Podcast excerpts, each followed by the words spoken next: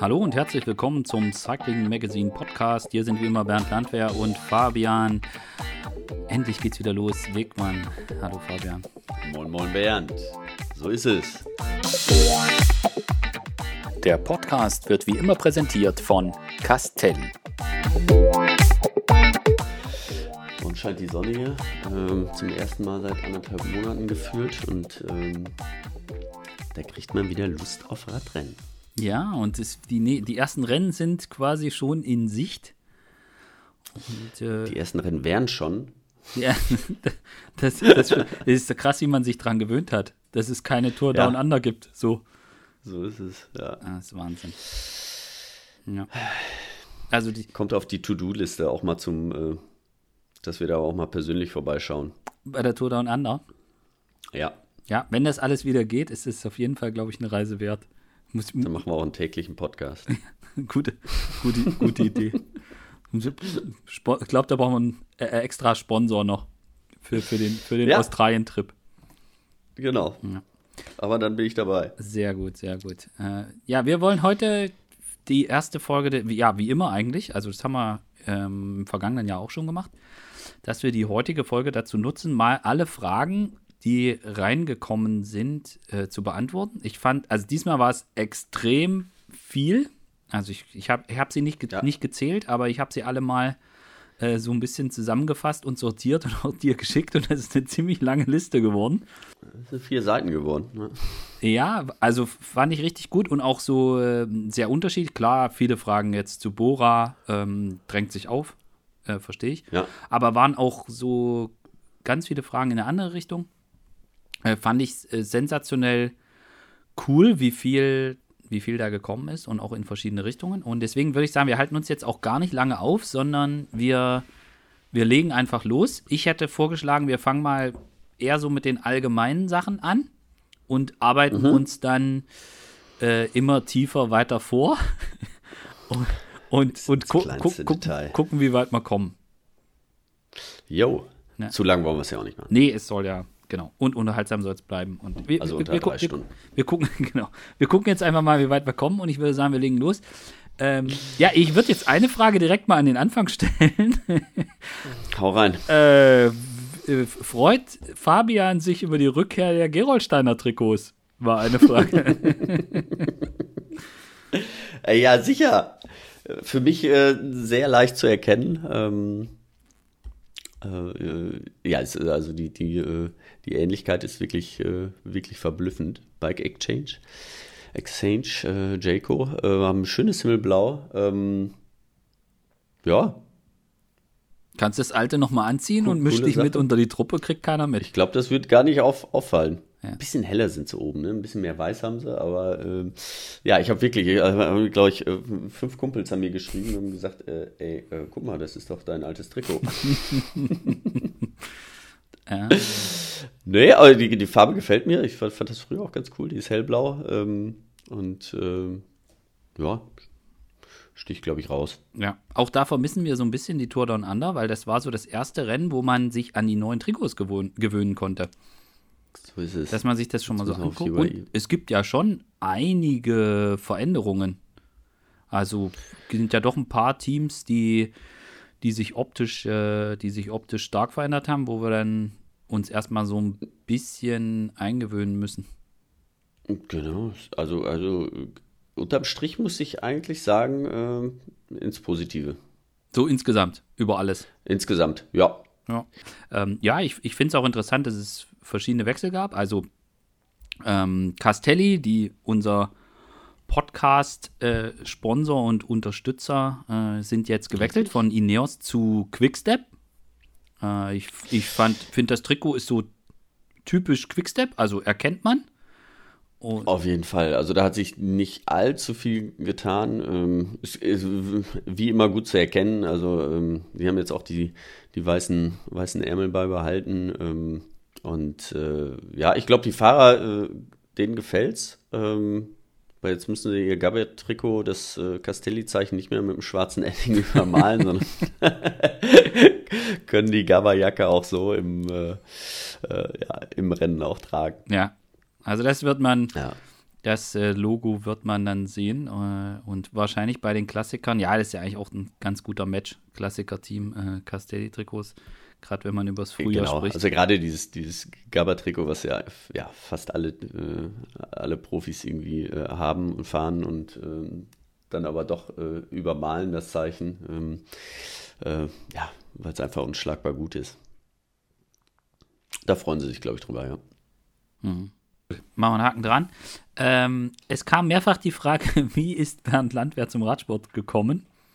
Äh, Über Marco Pantani. es, gibt, es, es, gibt leider, du weißt ja, ich komme, ich bin ja in der DDR aufgewachsen. Bei uns äh, hießen die Helden U Uwe Raab und äh, Olaf Ludwig und, äh, und so weiter. Ähm, Thomas Barth und Co. Ja. Nein, also äh, ich kann die Geschichte ja kurz erzählen. Ähm, eigentlich so wie, glaube ich, jedes Kind. Einfach, man hat seine Kindheit auf dem Fahrrad verbracht. Und äh, die jetzt der Bezug zum, zum Rennradsport äh, kam nicht nur dadurch, dass bei uns im Dorf einfach ein, ein, ein Radclub, ein Radverein gab, ähm, sondern das war einfach so, dass wir, dass in der DDR ja die Friedensfahrt eine große Rolle gespielt hat. Und ähm, dann, ich war sogar wirklich äh, Wandzeitungsagitator. Also wir hatten eine Wandzeitung in der Grundschule zur Friedensfahrt jedes Jahr. Und da war der Etappenplan drauf und man konnte dann eintragen und ähm, wer die Etappe gewonnen hat und wer das Führungstrikot mhm. hatte. Und äh, eigentlich war ich dafür nicht zuständig, ähm, weil mein weil eigentlich für die, für die Wandzeitung jemand anderes zuständig war, aber zur Friedensfahrt durfte ich das dann machen. Und ähm, mit dem, der das eigentlich machen sollte, wir hatten so zwei Lager. Also der eine fand Olaf Ludwig besser und der andere Uwe Raab. und ja, und so ist das, so ist das gekommen. Und dann habe ich die Radrennen gesehen und bin halt selbst, also ja, also habe meine Kindheit mehr oder weniger auf dem Fahrrad verbracht und dann bleibt das ja auch nicht aus, dass man sich da an dem Sport äh, stärker orientiert. Und als das noch Fahrradurlaub hieß, habe ich auch Bikepacking gemacht. Ähm, und äh, keine Ahnung, als 14-Jähriger oder was äh, sind wir da äh, losgezogen. Aber mit Schutzblechen. An, an, unsere, ja, haben einfach das, das dran geschraubt ans Fahrrad, wie es hält und haben das halt einfach gemacht und das, so ist das gekommen und die Journalisten, also wenn man sich so für einen Sport begeistert und man dann irgendwann anfängt, journalistisch zu arbeiten, dann liegt es natürlich auch nahe, dass man da sich irgendwie dann da auch ein bisschen ein Betätigungsfeld sucht und das hat sich dann einfach so ergeben. Also es gibt leider keine, keine Marco Pantani, auch, kein, auch keine Pavel Tonkov-Story. ich weiß, ich weiß, dass ich, dass ich äh, Indorein sehr beeindruckend fand. Ja. Äh, das waren so die Sachen, die ich, die ich mir auch Immer damals noch. in Giro d'Italia dann sehr stark angeschaut habe, äh, schon, schon in den 90ern. Und das war so das, äh, das, wie das, wie das war. Und ähm, da bin ich irgendwie dann auch irgendwie hängen geblieben. Mhm. So, also keine, gibt jetzt keine tolle, tolle Geschichte. Und Radfahren tue ich ja immer noch, aber nie so schnell, dass es in irgendeiner Weise Sinn gemacht hätte, mir da irgendwelche, irgendwelche Nummern dran zu schrauben. Du, was ich, Und ich kann ja noch werden. nee, das Thema ist durch. Gut, lass uns dann, lass uns dann Haken dran machen. Ähm, und genau, die Frage fand ich gut. Es, dass die Etappen bei Grand Tours immer kürzer werden. Ja. Und es fehlen auch so richtige Königsetappen mit richtig langen und vielen hohen Bergen hintereinander. Äh, wie wir denn die Entwicklung beurteilen würden, Fabian. Ja, ich meine, das war ja vor äh, sechs, sieben, acht Jahren, war das ja ein, ein Riesenthema, dass man einfach sagt, äh, man muss, muss es vielleicht mal ein bisschen einfacher machen ähm, oder die, die auch nicht mehr so lang machen. Ähm, also da, da, bezog sich das auf, auf, auf Thema Doping, dass es äh, dadurch einfacher wird. Ähm, was ich, äh, was glaube ich völliger, also was heißt Blödsinn ist, also äh, entweder gibt es Doping oder nicht, aber das hat nichts mit den e-, Etappenlängen zu tun. Ähm, weil wenn sie kürzer sind, das haben wir bei den Rennen jetzt gesehen, wenn du nur eine 120 Kilometer Etappe hast, dann, äh, dann wird einfach viel schneller gefahren. Es wird nicht mehr gebummelt. Ne? Ähm, aber was halt ist, also deswegen da, davon ist es ganz, äh, ganz abgesehen, aber ähm, was definitiv ist, die kurzen Etappen sind einfach spannender. Es wird einfach von vornherein schnell gefahren und ähm, äh, taktisch ist auch, es, es, trauen sich Fahrer mal früher was, ja, und äh, weil sie sagen, okay, die, die anderthalb, zwei Stunden, äh, die kann ich jetzt durchhalten, aber wenn sie jetzt äh, 250 Kilometer lang ist und wir fahren über fünf Pässe, dann brauche ich am ersten Pass nicht äh, zu attackieren. Da äh, komme ich von selbst zurück, da muss noch nicht mal in irgendein Team irgendwas machen, sondern äh, dann ist gleich Feierabend. Und ähm, ich glaube, das ähm, ja, haben, haben die ähm, Rennveranstalter mittlerweile verstanden. Das ist nicht mehr äh, länger, schneller, weiter, äh, sondern äh, ruhig auch mal kürzer äh, sein kann mhm. und, äh, und, und, knackiger. Also ich finde, es gehört immer dazu, mal eine, eine lange Etappe und äh, das einmal und auch eine schwere Etappe und ganz groß, aber ähm, die sind meistens nicht die, die richtig spannenden Etappen gewesen. Also die spannenden sind, sind eher so die, die kürzeren. Und äh, ich meine, dieses Jahr ähm, ich glaube, nach Alp d'Huez, ja, ähm, die Etappe, da sind es äh, drei Pässe quasi. Ähm, die ist jetzt auch, glaube ich, nur noch 50 Kilometer lang. Das, äh, das reicht so eine, ja genau, da geht es über direkt Galibier und dann Croix Fair und dann nach Alp d'Huez äh, hoch. Ähm, so eine, Schon nicht leicht. Die ist, die ist definitiv nicht leicht. Äh, gut, das sind jetzt nicht fünf, aber drei. Ähm, aber äh, ja, ich glaube, das, das ist das, was, was spannend macht. Einfach rauf, runter, rauf, runter, rauf, zack, und dann äh, kommen sie ins Ziel und dann, da werden wir ein spannendes Rennen erleben. Und äh, mhm. da, das ist, glaube ich, so dieser, äh, der moderne Radsport geht schon in, in die Sache kürzer. Mhm. Also es auch ein besseres glaube, Format ist, ist, auch fürs Fernsehen, für alles. Es, ist, es wird genau, schwieriger, die ja. Straßen zu sperren. Das Fernsehen ähm, kann ich äh, acht Stunden übertragen und ähm, eben wenn man eine acht Stunden Etappe hat, äh, da sind mindestens vier davon langweilig, weil man kann nicht mhm. acht Stunden äh, komplett Vollgas fahren. Also so ein bisschen aus dem sportlichen Gesichtspunkt so eine richtig knallharte, dass da wirklich die die ja, dass es halt einfach so so heftig wird dass man da richtig mal das, das Feld zerlegt, finde ich schon auch immer ganz cool. Also wie das ja auch früher, wir haben vorhin kurz über die 90er gesprochen, beim Giro gab es das ja ganz gerne mal, ja. So eine 250, Etappe, 250 Kilometer Etappe, die einfach brutal war. Aber, und das ist, was du gesagt hast, das ist natürlich auch so ein Effekt. Also wir haben jetzt halt, das gab es halt früher nicht, dass die, dass die Grand Tours äh, von Kilometer Null übertragen wurden. Mhm. Das gab es halt einfach nicht. So. Und da ist, das ist jetzt aber relativ normal, ähm, dass, das, dass die Etappe in voller Länge übertragen wird. Und da wird es halt einfach schwierig, wenn du noch eine Stunde länger hast, wie du gerade gesagt hast. Das macht dann einfach Sinn, die zu verkürzen. Ich fand es ganz interessant. Mein, einer meiner Lieblings-Twitter-Accounts, der Finne Amati Pyorelli, mhm. Äh, ihr, Sprich du ihn die, ruhig aus.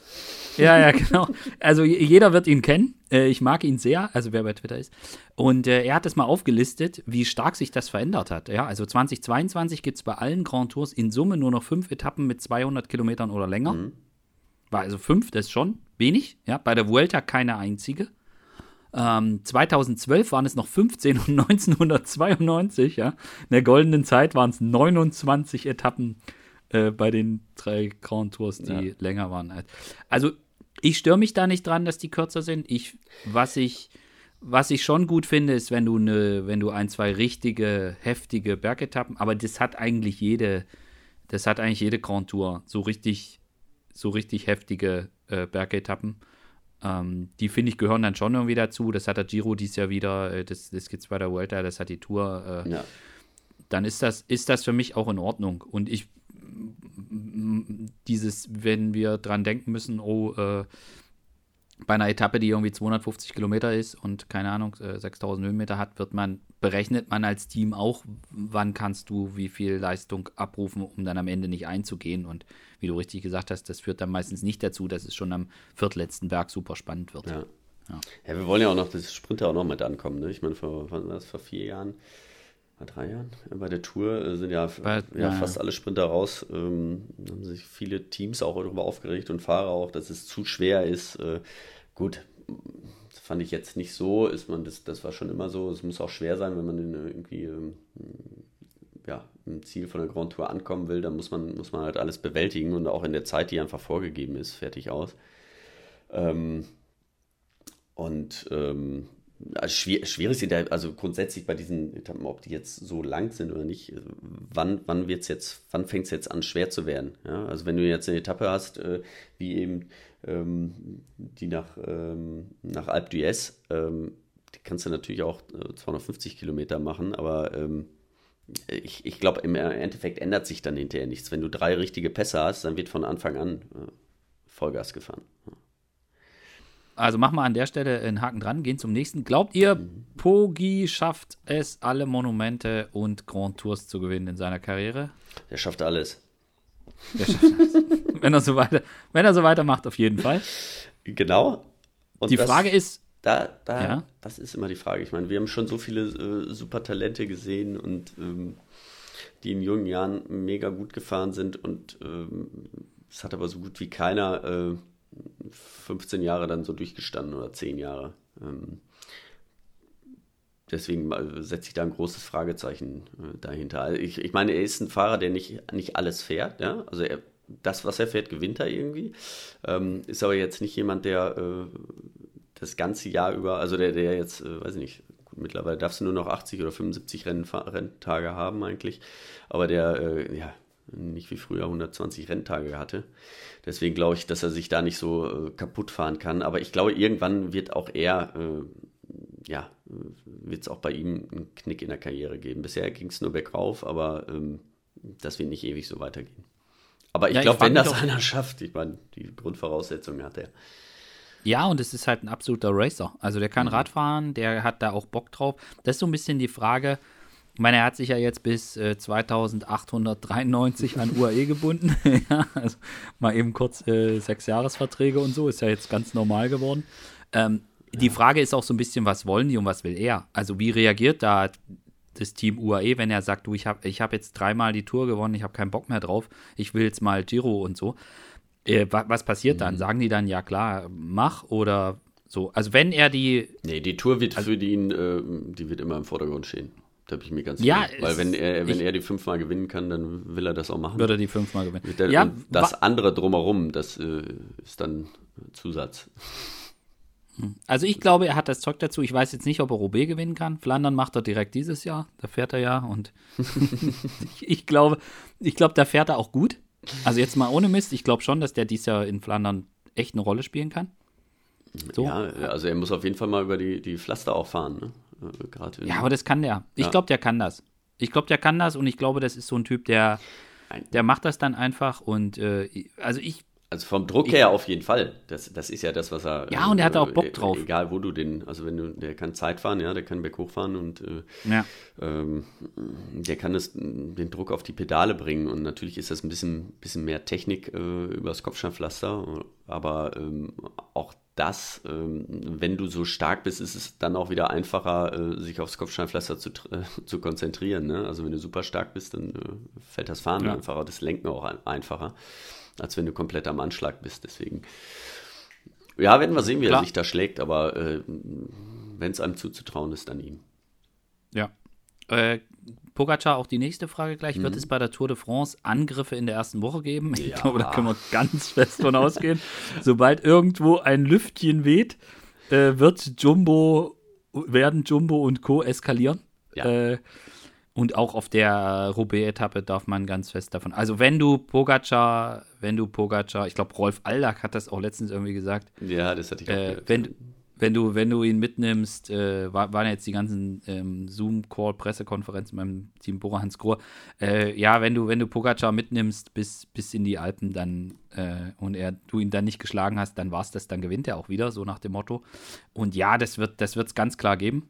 Und ich glaube auch, dass, also ich glaube, es gibt genügend Gelegenheit oder wird genügend Gelegenheit in der ersten Woche geben, um um da ihn wirklich äh, in Bredouille zu bringen und ihn anzugreifen. Ja, das ja. war ja in der Vergangenheit auch schon mal so, ne? dass er auf der Windkante nicht, äh, nicht ganz genau. vorne ist. Ich meine, das Team, Team ist auch stärker geworden, ist, klar. Genau, das ja. kann man nicht mehr vergleichen von vor zwei Jahren. Also die sind äh, super stark.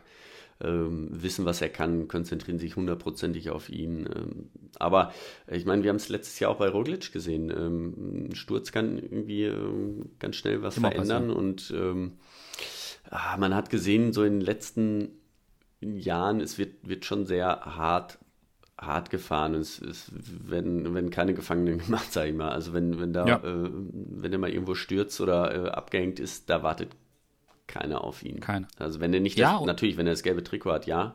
Aber wenn er das nicht anhat, ähm, äh, ja, ich glaube, dann, dann würden andere Teams einfach durchziehen. Und es kann ja auch mal, es reicht ja ein Defekt in einer ungünstigen Zeit und richtig. er muss dann richtig, richtig tief gehen, um wieder das Loch zu schließen. Das kostet alles Kraft, das kostet alles Körner. Ja. Das, da, da kann, das kann sich später dann auch noch rächen. Also da kann, da kann alles passieren. So, Aber wie also, gesagt, also oh. das auch, was Rolf gesagt hat, bin ich mir auch, auch sicher. Also wenn, wenn er gesund äh, durch die erste Woche kommt, sturzfrei und äh, ohne großen Rückstand, äh, 1 zu 1 am Berg und im Zeitfahren haben wir gesehen. also wenn er das Niveau vom letzten Jahr hat und äh, davon gehen wir jetzt mal erstmal aus, ähm, dann wird es schwierig. Also äh, die Antwort auf die Frage ist ja, wird es geben. Es, die, es gab auch mehrere Fragen äh, zu dem Thema, wie wir das beurteilen, dass viele die U23-Klasse überspringen mhm. und äh, direkt ähm, in, die, in die World Tour durchstarten. Ich würde die Frage, also gab auch ein Beispiel, der Louis Lürs, mhm. geht ja direkt von den Junioren zu Bora Hans Grohe in die World Tour-Mannschaft. Ich würde ja, das Thema. Ja Marco Brenner im letzten, im letzten Podcast schon gesprochen, ne? der hat es ja auch gemacht.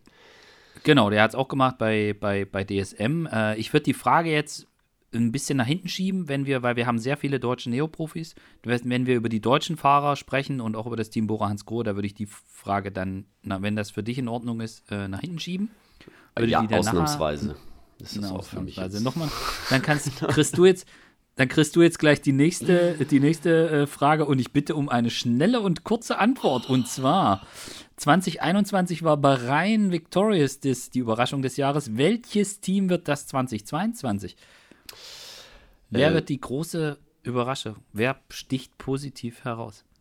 Ja, 20, also wenn wir jetzt von einer richtigen Überraschung, äh, also ja, sprechen wollen, dann äh, ist wahrscheinlich äh, Total Direct Energy. Also die haben den größten Umbruch so im Team. Und äh, ich glaube, da da könnte sich was, was tun. Ich meine, ähm, Peter Sagan hat jetzt zum zweiten Mal, ähm, war jetzt zum zweiten Mal Corona-positiv. Ich hoffe nicht, dass ihm das, äh, ja, dass er ja, da länger. Wie das früher verhagelt, ja. Wieder das früher verhagelt und er da länger dran zu knacken hat. Aber äh, also auf das, da bin ich auf jeden Fall sehr gespannt, ähm, wie mhm. sich das, das entwickelt. Also sie haben ja, haben ja wirklich in den letzten Jahren ordentlich eingekauft, ja, mit Brossenhagen ähm, dabei und ähm, ja, Pierre Latour. Da bin ich, ja, also ich glaube, wenn, wenn, wenn ein Team überraschen kann, dann sind es die, glaube ich, ja. Mhm. Ja, und jetzt, äh, ich glaube, Sagan hat, wenn er das alles gut übersteht, ich glaube, der hat auch nochmal Bock. Mhm. Und jetzt äh, Specialized zurück und äh, ich weiß nicht, so ein Typ wie Niki Terpstra kriegt dann vielleicht auch nochmal Lust. Also ich, äh, ich finde auch, die haben für die Klassiker gar keine schlechte Mannschaft. Also, nee, auf, auf, auf dem Papier ist, nicht auf dem Papier das ist, schon nicht, ist halt die Frage, ob es äh, so funktioniert. Ne? Ich meine, ähm, ja. Niki Terpstra hat es gar nicht funktioniert. Also da kam nichts mehr. Der hatte auch, der, hatte auch echt Pech mit, Natürlich, mit, mit Unfällen und so, genau. aber es ist so aber, hat halt jeder mal. Ja. Genau, und das ist ja immer das, was, was hinten mal rauskommt, irgendwie so. Ja. Das zählt dann und das hat auf jeden Fall nicht funktioniert. Und ja, Eddie äh, Borstenhagen ist jetzt auch schon äh, ja, ein bisschen älter, äh, konnte da auch nicht so performen, wie er das äh, in den Jahren zuvor machen konnte. Mhm. Mhm. Gut, äh, ja. Also den okay, traue ich also, auf jeden Fall den größten Step zu, die größte Veränderung. Ja, mhm. ja und so ansonsten, ja, es ist gar nicht so leicht, äh, da jetzt so.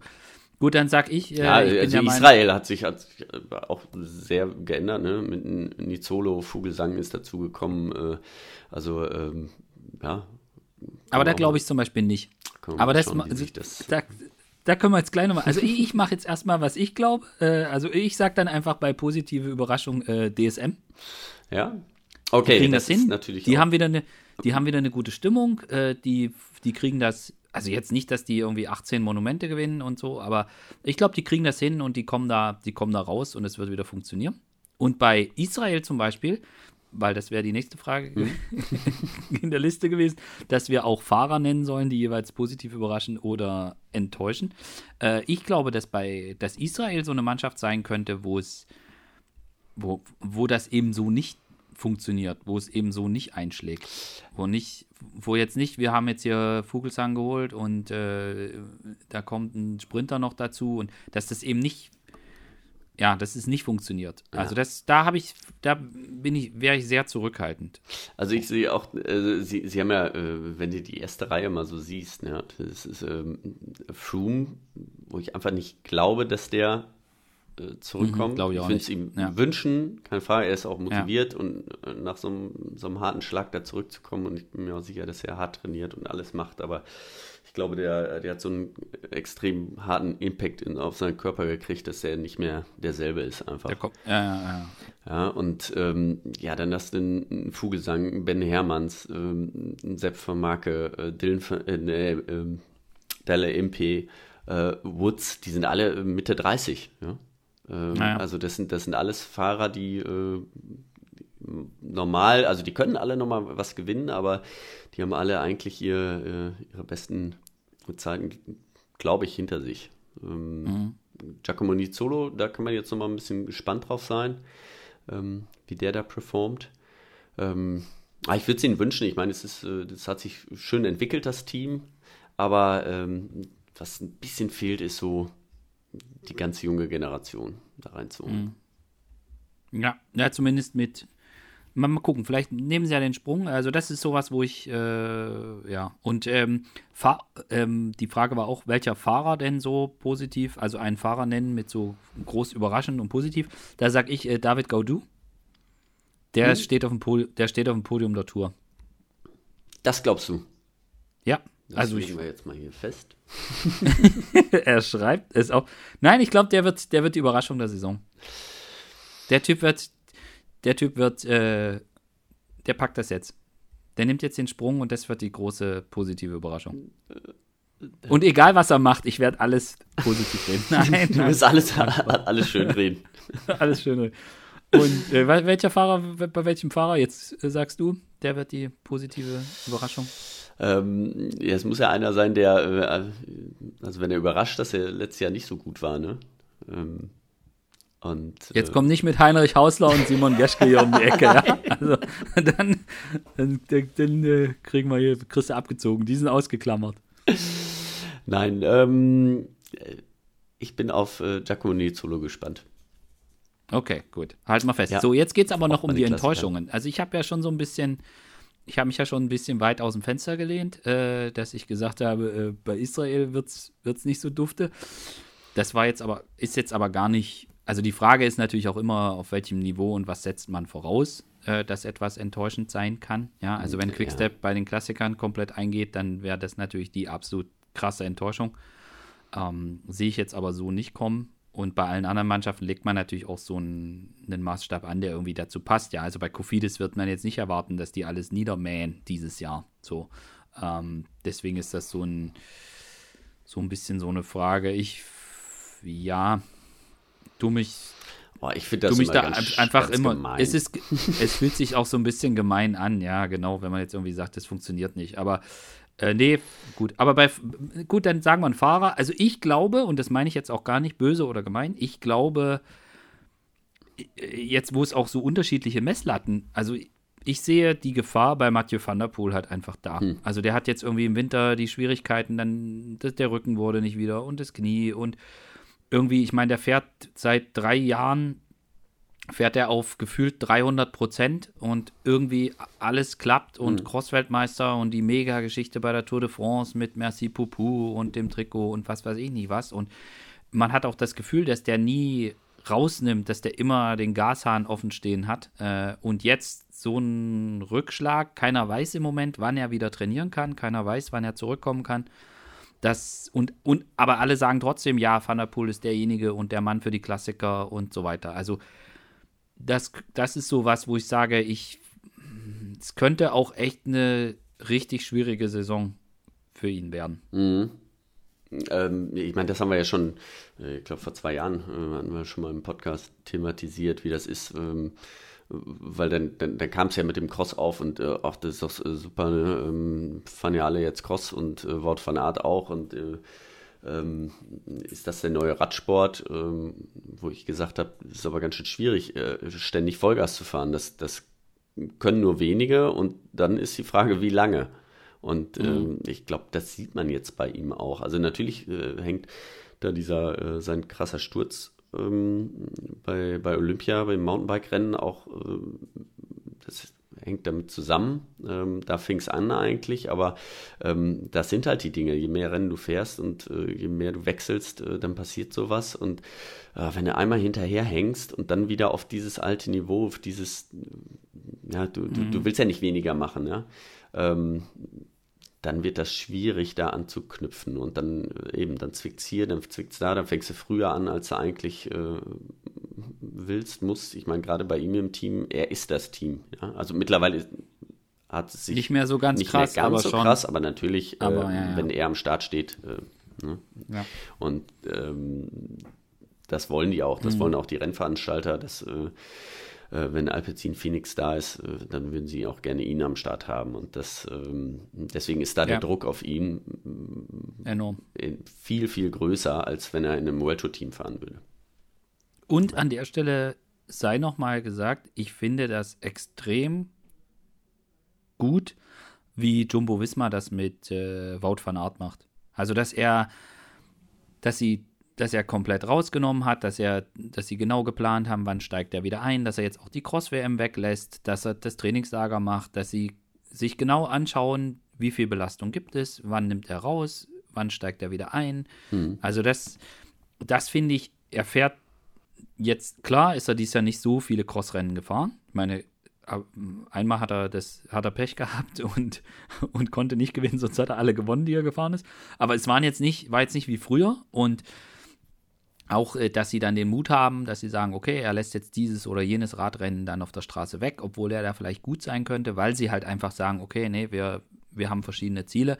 Also aus meiner Sicht, ich bin kein Trainer, ich kann das jetzt nicht, kann jetzt irgendwie nicht äh, sagen, ja, so macht man es oder so macht man es nicht, aber es macht auf mich, zumindest von außen betrachtet, äh, den Eindruck, als hätten die ganz klaren Plan und würden da ganz genau drauf achten, für ihn auch nicht zu überziehen. Mhm. So. Und äh, das finde ich ziemlich, finde ich ziemlich stark und beeindruckend. Und dass sie jetzt auch bei Wout wieder gesagt haben, nee, äh, die Cross-WM einfach so wegzulassen. Ich meine, kann man jetzt auch diskutieren, welchen Wert hat das, wenn Mathieu nicht da ist und, und so weiter. Aber ähm, ich. Ja, gewinnen muss man immer. Also, ja, das ist, und dass äh, er auch sagt, ich verzichte da drauf, mein, die werden sich das nicht leicht gemacht haben. Ich wette auch, wenn das, wenn die Cross-WM in Belgien gewesen wäre, wäre sie bestimmt gefahren. Ja, ja das, das, das spielt nee, mit Sicherheit noch darüber mit, und dann ich verlierst meine, die haben jetzt gerade ihr, ja. äh, ihr Trainingslager abgebrochen, äh, weil sie den ersten positiven Fall hatten. Also nicht als einziges. Jedes Team hat, glaube ich, gerade äh, damit Probleme. Ja, gibt Mannschaften mit, mit zehn ja. Corona-Fällen und so, ja. Natürlich. Ich meine, äh, Handball-EM sehen wir jetzt auch, das, das ist, ist halt alles so. Und dann ist natürlich ein, mal eben ein, ein Flug nach Amerika äh, ja auch nochmal eine ganz andere Nummer. Ne? Dann hast du die Zeitumstellung und also das, da ist schon vieles mit ja, eingeflossen. Du verlierst drei Tage. Ja, genau, also genau. du verlierst ein ganzes, nicht nur mal eben ähm, 50 Kilometer ja. um, ähm, um die Ecke fahren und äh, dort die WM zu fahren in Belgien, sondern über einen großen Teich zu fliegen, wo du ja locker mal eine Woche, anderthalb eigentlich da sein musst. Ähm, plus die Risiken, die du da nicht so einschätzen kannst, weil da sitzt du einfach mal im Flugzeug und das nicht alleine über äh, viele mhm. Stunden. Ähm, ich glaube, das hat auch mit auf jeden Fall mit eingespielt, ja. Mhm. Gut. Ähm, nächste Frage: Welcher aktuelle Fahrer käme ohne sportlichen Leiter im Ohr am besten klar? Und äh, würde es überhaupt Veränderungen im Klassement geben? Also A Anton Palzer ist es nicht. Wenn er vorne fahren würde, dann äh, Vincenzo Nibali. ja. ähm, ja, äh, mit Sicherheit einer, der äh, der sehr clever fährt und äh, Rennen lesen kann und äh, ach, vielleicht tue ich den Jungen da auch äh, äh ein bisschen Unrecht. Ein bisschen Unrecht. Aber gut. Ähm, aber na natürlich sind sie viel mehr damit aufgewachsen. Und, und äh, ich meine, grundsätzlich ist es so, je mehr Erfahrung du hast, desto, desto weniger brauchst du dann einen sportlichen Leiter.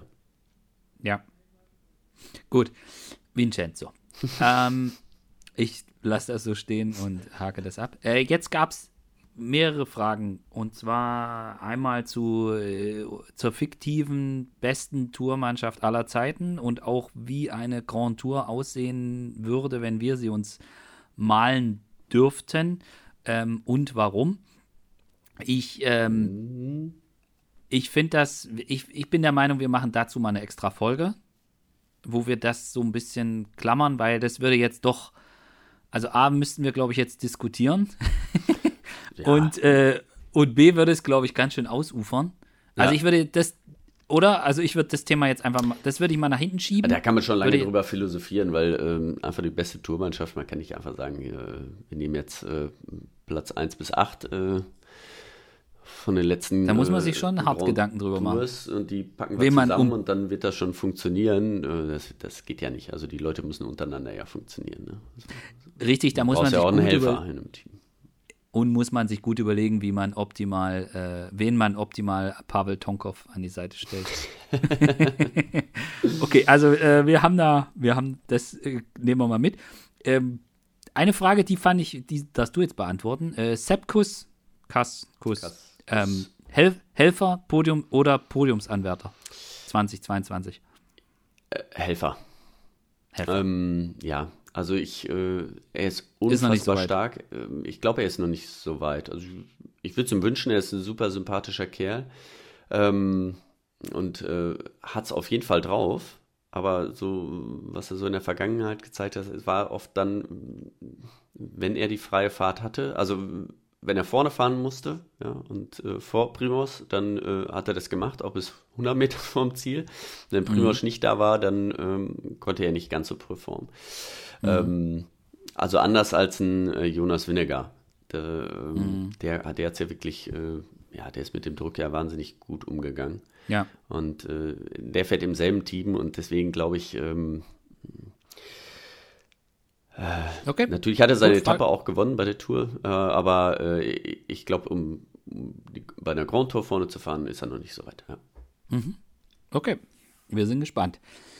Äh, gelingt äh, Thibaut Pinot endlich der große Wurf? Die Frage mm. würde ich beantworten. Äh, ich glaube nicht. Ich glaube auch nicht. Also ich, ich würde es ihm wünschen, ich finde den mega cool, ja. aber ich, ich glaube, das hat bei ihm auch unterdessen.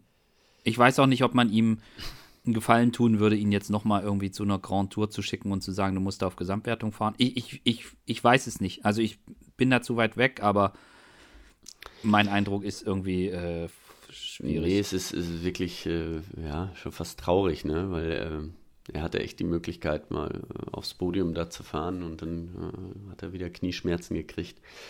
Ähm, hm. Also Gut, er, er, ist ja so ein bisschen wie ein Richie Board, ne? Das ist. Äh, das also, oh, oh. er stürzt nicht, aber er hat dann Verletzungspech und solche Sachen. Aber äh, ne, Richie ähm, war immer, immer einer der Besten und. Äh, aber er hat es nur einmal aufs Podium geschafft bei der Tour, äh, da wo er mal nicht gestürzt ist. Und so ähnlich ist das bei Pinot auch, da muss einfach alles äh, hundertprozentig stimmen. Er ist, er ist ein super Fahrer, äh, er kämpft, äh, er ist emotional und das finde ich einfach immer schön. Ne? Das ist nicht so ein, mhm. so ein ganz allglatter, sondern ähm, ja, der lässt das auch raus und äh, ich würde es ihm wünschen, aber ich, ich glaube ich glaub nicht, dass er es noch schafft. Ich glaube, Richie war 35, oder? Als er dann das erste Mal auf dem Podium ja. da stand. Ich glaube irgendwie so. Ist immer noch, äh, ja, immer noch gleich gut, aber äh, wie gesagt, die Male zuvor war er immer, immer vorne dabei. War immer in Podiumsnähe, bis irgendwas äh, passiert ist, äh, in der Mauer eingeschlagen ist oder sonst was. ja. Ja. Okay. Ähm, jetzt haben wir noch hier das underratedste Rennen im Kalender. Sparkassen Münsterland Giro. Oh. Und buchen Sie jetzt Ge mit Code Fabian. Ja, guck dir die Palmares an, wer da alles gewonnen hat. Okay, okay. Also. Und äh, vergleich's gut. mit anderen Rennen. Gut. Ich, ich sag äh, Trobro Leon und äh, nicht nur, weil es da, ein, oh. da ein Schwein auf dem Podium gibt. Ich finde das Rennen einfach cool. Aber gut, äh, das ist. Haben wir, haben wir, haben wir besprochen. Ähm, ja, äh, die Frage nach Mathieu van der Poel haben wir, glaube ich, sind wir drauf eingegangen. Mhm. Ähm, hier wurde die Frage formuliert, ob er verbrannt sei.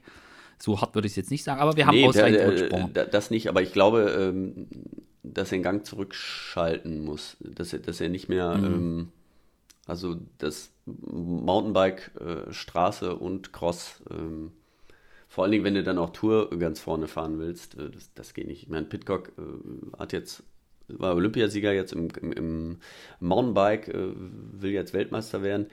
Ähm, aber äh, war auf der Straße jetzt auch noch nicht so unter Druck. Ne? Also nicht bei der ja, also so nicht ganz so. Der Fokus ist auch noch ein bisschen jünger, aber der Fokus ist bei wieder Van der Poel ja. ist schon extrem. Mhm. Ja. Deswegen, also ich glaube, ich, ich glaube, er, er, er, kommt in die LV-Show, aber er muss sich jetzt irgendwann mal überlegen, was er will. Mhm. Wo wir gerade bei Pitcock waren, wird der Crossfeldmeister?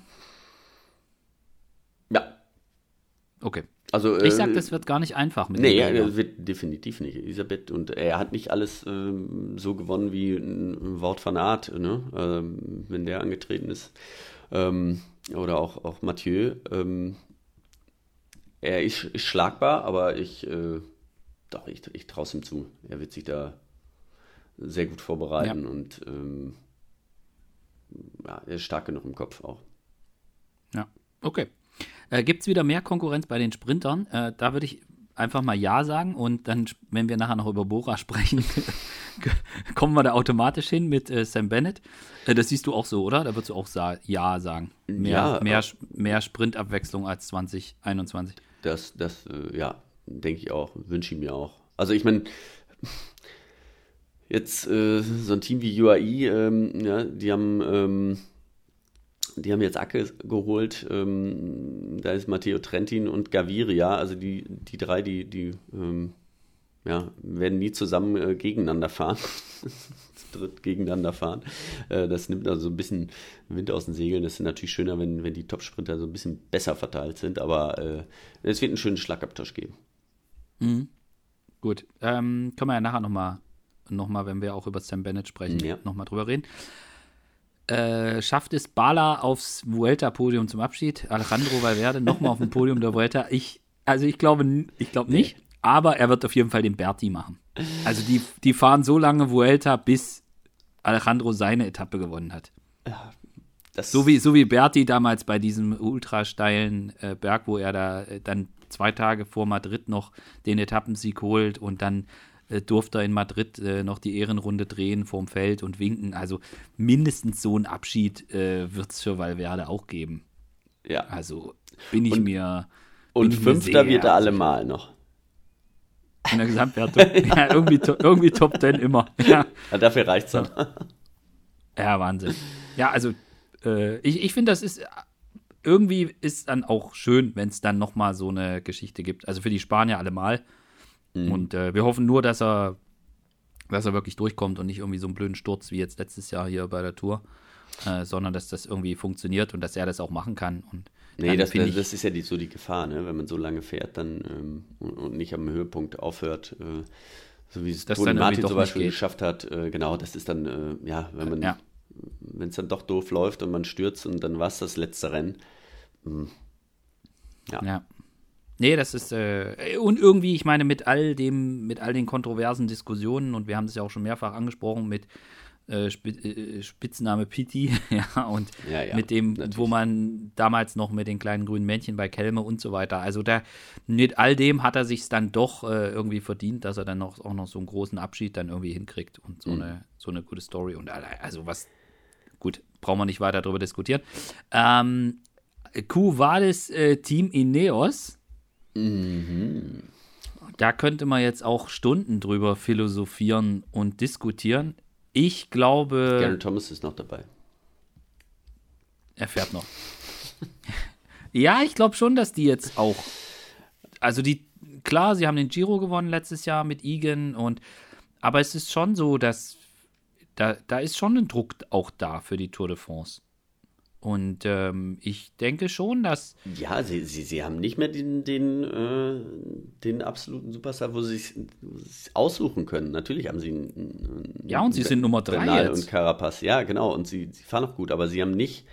Ähm, ja, den einen, wo sie genau wissen, äh, gern Bernal auf jeden Fall. Er, er, ist, er ist super stark und kann, hat er auch gezeigt, kann die Tour gewinnen.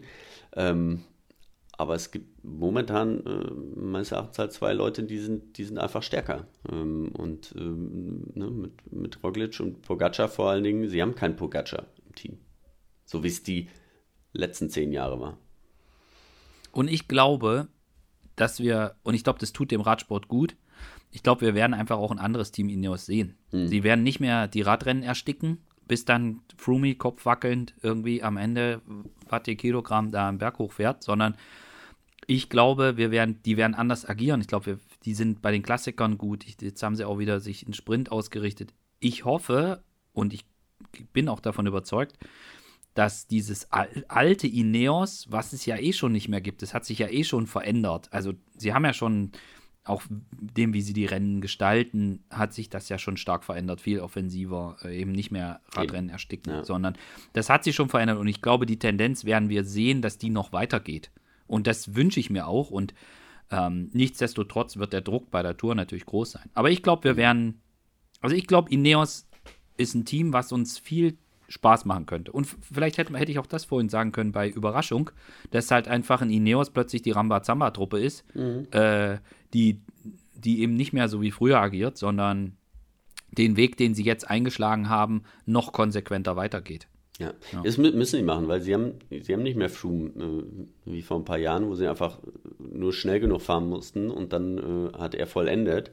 Ähm, so ist es halt nicht. Aber sie haben halt den Fahrer wie, wie Carapaz, ne? Also den äh, bin ich ein großer Fan von dem. Also wie der immer fährt und unter Lenker und, und Vollgas ja. und äh, äh, der riskiert auch gerne mal was. Und deswegen ist er auch Olympiasieger geworden. Weil mhm. er einfach nicht äh, groß taktiert hat und so, sondern einfach mal losgefahren ist, auch ein bisschen früher. Und äh, ja, also das, äh, sie haben sich gewandelt, aber natürlich haben sie äh, einen Wahnsinnskader, ne? eine ganz große Breite, ähm, erfahrene Leute, Grand Tour-Sieger. Ähm, von daher werden sie wieder ihre, ihre Erfolge haben. Gut. Äh, zu, zum, mach mal einen Haken dran. Zum Abschluss der, des Allgemeinteils, ja, mhm. ähm, die Tipps für die Monumente und die Grand Tours. Ein, einfahrenden Schnellraterunde. Willst du anfangen oder soll ich anfangen? Äh, fang du Sanremo. Wer gewinnt Sanremo? So. Ich sag, Ke ich sag Caleb Ewan gewinnt Sanremo. Äh, ich sag äh, Giacomo Nizzolo. Okay. Äh, die Runde gewinnt, äh, sag ich, Tadej Pogacar. Wort der fährt erstmal die Runde und der mäht alle nieder.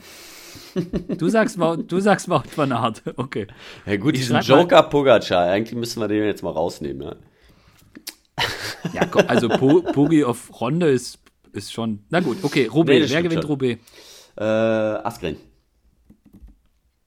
Okay. Nee, ich sag Wout. Ja. Lüttich sag ich, gewinnt Luzenko. Philipp. Ach komm. Äh, Giro d'Italia.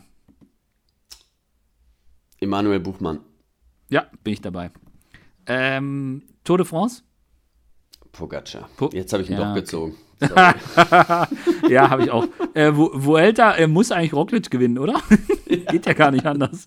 Nee, das, äh, genau, da muss er sich ja wieder reinfahren. Oder Joao Almeida. Echt?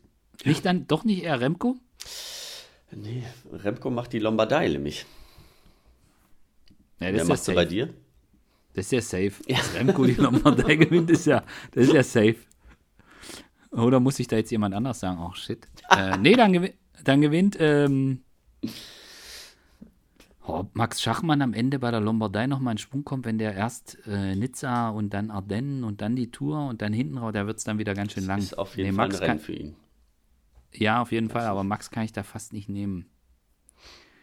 Ah, Nibali hört ja noch nicht auf, ne? Sonst hätte ich gesagt, macht der noch mal, macht der noch mal die Lombardei. Oh, okay. Also ich, puh. Nee, Remco ist schon ein guter Tipp. Ja. Sag ich ja, doch. Ja, komm dann. Nee, komm dann, ich muss was anderes machen. Dann, dann sag ich Daniel Felipe Martinez. Ah ja. So, das wäre eigentlich auch ganz nett. Gut, ja, haben wir Schnellradrunde äh, beendet. Und jetzt sind wir mit dem, Allgeme mit dem kleinen Allgemeinteil der Fragen, sind wir nach nur 57 Minuten gefühlt, einer Stunde, äh, sind wir jetzt äh, durch und können jetzt rüber switchen zum, zu Bora Hans Grohr, den deutschen Teams und den deutschen Fahrern. Jo. Ich finde, wir hätten noch ich, mehr ja. Fragen gebrauchen können. Ich, oder wir hätten es in drei Teile aufteilen sollen. Ähm, ja, vielleicht. Ne? Wir ziehen jetzt hier knallhartes Tempo an. Ähm, nein, also was wir, wir können uns ja auch offen lassen, äh, dass wir noch mal ein paar Fragen in den anderen Podcast mit einfließen lassen, wo es passt. Aber, äh, aber ich finde jetzt gerade hier deutsche Fahrer, deutsche Teams, ähm, äh, finde ich, äh, finde ich schon, sollten wir jetzt uns schon auch die Zeit nehmen, äh, da auf alles einzugehen. Äh, wie viele deutsche Siege wird es bei der Tour de France geben? Ein. Den brauchen wir aber. Einen und den brauchen wir. Okay. Ja, äh, ähm, ja, Max Schachmann holt ja schon alleine ein. Ja. Der holt seinen Tour-Etappensieg. So. Das da haben wir ja schon. Das, äh, genau, das wünsche ich auch. Äh, nein, äh, um, um realistisch zu sein, ich will jetzt nicht sagen, wir, wir waren. Und Nils gewinnt noch die äh, Pflaster-Etappe. Ja, die Chance besteht. Haben wir, haben wir eigentlich schon zwei. Ja. Also mindestens, mindestens Dege. einer. Ja, mindestens eine, genau. Und dann, dann stehen wir auch. Ja, dann sind wir auch happy. Dann sind wir, wären wir happy. Und alles andere wäre wär noch geiler, auf jeden Fall. Wird der Wechsel zum Team UAE Ackes gut tun? Also die Frage kam in unterschiedlichen Varianten, glaube ich, fünfmal. Äh, mhm. Macht der Wechsel von Ackes zu UAE Sinn äh, und tut es ihm gut und so weiter? Ähm, ich, ja, fang an. Ich, ich würde an der Stelle mal das Pferd von der anderen Seite aufzäumen. Also ich glaube, dass der, dass ein Wechsel von Pascal nach den Entwicklungen, ich habe da ja auch einen relativ ausführlichen Text im Sommer zugeschrieben, ich glaube, dass, dass es unumgänglich war, dass ja. er. Ich finde es schade, dass es nicht mehr funktioniert hat, aber ich glaube, es war einfach unumgänglich, dass er gehen muss. Dass er dann sich für UAE entscheidet, finde ich, ist. Weiß jetzt nicht, was er alles für Angebote hatte, aber es gibt durchaus gute Gründe, zu der Mannschaft zu wechseln. Und äh, das muss auch nicht nur das Geld sein. Ähm, ich weiß jetzt, man kann es jetzt natürlich aus verschiedenen Seiten betrachten. Also erhöht das seine Chance, die Tour de France zu fahren? Nein eher nein. Ähm, erhöht es die Chance, dass er bei den Klassikern in einem guten Umfeld sich vielleicht auch mal das eine oder andere raussuchen kann, das denke ich schon. Mhm. Äh, erhöht es für ihn die Chance, in den, bei den Sprints, bei wichtigen Rennen dabei zu sein? Ja, beziehungsweise das hatte er eigentlich bei Bora auch. Also da, abgesehen von der Tour, hat er da die, die Chancen auch gehabt. Ich ich glaube, es, es, ist eher so die Geschichte, er musste, es musste eine Veränderung her und mhm. dann war die Entscheidung zu UAE zu gehen. Ich weiß jetzt nicht, welche Angebote er noch gehabt hat. Ähm, gibt da ausreichend Gerüchte, aber ich finde, das muss man jetzt auch nicht diskutieren. Ich wünsche ihm einfach, dass er, dass er wieder den Schwung findet und dass sie auch ein gutes Paket, du hattest es vorhin angesprochen, was so die anderen äh, Jungs in Sachen Sprint in der Mannschaft anbetrifft, dass sie ein gutes Paket finden, was, was Anfahrer betrifft für ihn. Mhm. Und äh, ich, ja, ich, ich, ich erhoffe mir eigentlich auch, dass er da vielleicht sogar wieder so einen Schritt mehr in Richtung Klassiker geht, als er das, als er das zuletzt vielleicht gemacht hat. Und ich, danach sieht es ja auch aus, muss man fairerweise dazu mhm. sagen. Äh, und ich finde das gar nicht schlecht, weil ich fand bei Pascal, ich fand ihn eigentlich schon immer als ein eher ein, ein, Du willst ja auch aus jedem einen Klassiker. Ich will aus jedem einen Klassikerfahrer ja, machen. Ja, ja, ja. ja manchmal ich, Schuster bleibt bei schuldig. Leisten. Er ist ein, ein super, äh, super guter Sprinter und äh, er, er, kann du da noch eine Menge anders. gewinnen. Ja, er kann da noch eine Menge gewinnen, glaube ich. Ne? Ich meine, er hat, mhm. er hat die Möglichkeiten. Bei der Tour sage ich definitiv nein. Also äh, solange die ähm, äh, Pogacar im Team haben, wird es äh, um den Toursieg da gehen. Und dann ähm, in zweiter Reihe ist er auch noch, äh, er hat noch Gaviria da vor der Brust. Das, äh, also der, den kann er schlagen auf jeden Fall. Aber und das ist, glaube ich, auch gut, dass er intern nochmal einen Kontrahenten hat, dass er sich da auch beweisen muss. Ähm, ansonsten glaube ich schon, dass er viele Rennen dort gewinnen kann. Ähm, weil es mhm. gibt nicht nur die Tour, sondern äh, viele schöne andere Rennen und ähm, da wird er sich beweisen können und auch, auch gut fahren können. Ähm, er hat natürlich, äh, da werden wir mal sehen, wie der sich so entwickelt. Äh, Matteo Trentin, der ähm, ja auch, auch gerne äh, für sich fährt und auch, auch Rennen gewinnen kann. Ähm, mal gespannt, wie er, wie er mit dem zurechtkommt. Ich glaube, grundsätzlich gut, ist ein netter Typ so, aber ob sie äh, ja dafür ineinander fahren können oder ob sie getrennte Wege, äh, getrennte Rennen fahren müssen. Ähm, ja, das wird man sehen. Ich, also ich habe ich, ich glaube, dass es ihm erstmal gut tut, dieser Wechsel, so wie du das auch gesagt hast. Da war einfach zu viel verbrannt, warum auch immer. Ähm, schade, aber ähm, der Wechsel musste jetzt sein. Und er ist, glaube ich, hoch motiviert. Und ich kann mir vorstellen, dass er auch einen, einen frühen Sieg einfahren wird, ähm, weil, er, weil er einfach ja, komplett mit der neuen Motivation daran geht. Und mhm. ähm, eben, also aus deutscher Sicht ist es ja oft so, wir, oder die, die, die, der Großteil ähm, der deutschen Fans sieht ja, es ist, man ist nur ein guter Sprinter, wenn man bei der Tour de France eine Etappe gewonnen hat. Und ähm, das werden wir bei, bei, ihm in den nächsten Jahren dort nicht sehen, da bin ich mir äh, ziemlich sicher. Weil er nicht, ja. äh, weil das Team ihn dort nicht einsetzen wird, weil es andere mhm. Prioritäten mhm. hat. Ja, ich bin, ich bin auch mal so ein bisschen drauf gespannt, wie sie das aufbauen bei UAE mit den Sprintzügen.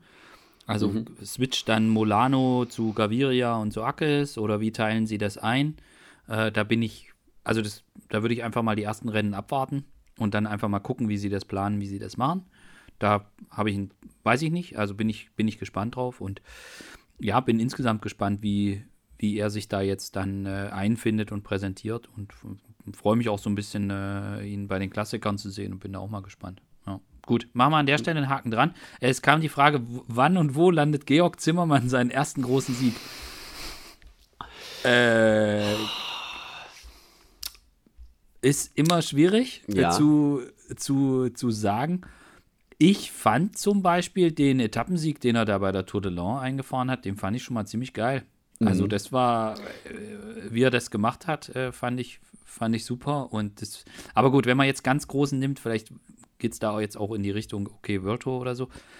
Ich weiß ehrlich gesagt gar nicht, welche Rennen bei ihm bei ihm dann wirklich anstehen. Also ich glaube, er beginnt wieder in Frankreich, hier äh, Marseillaise und äh, Toile de Bézés und so mhm. weiter. Äh, wie es dann da weitergeht, bin ich im Moment überfragt.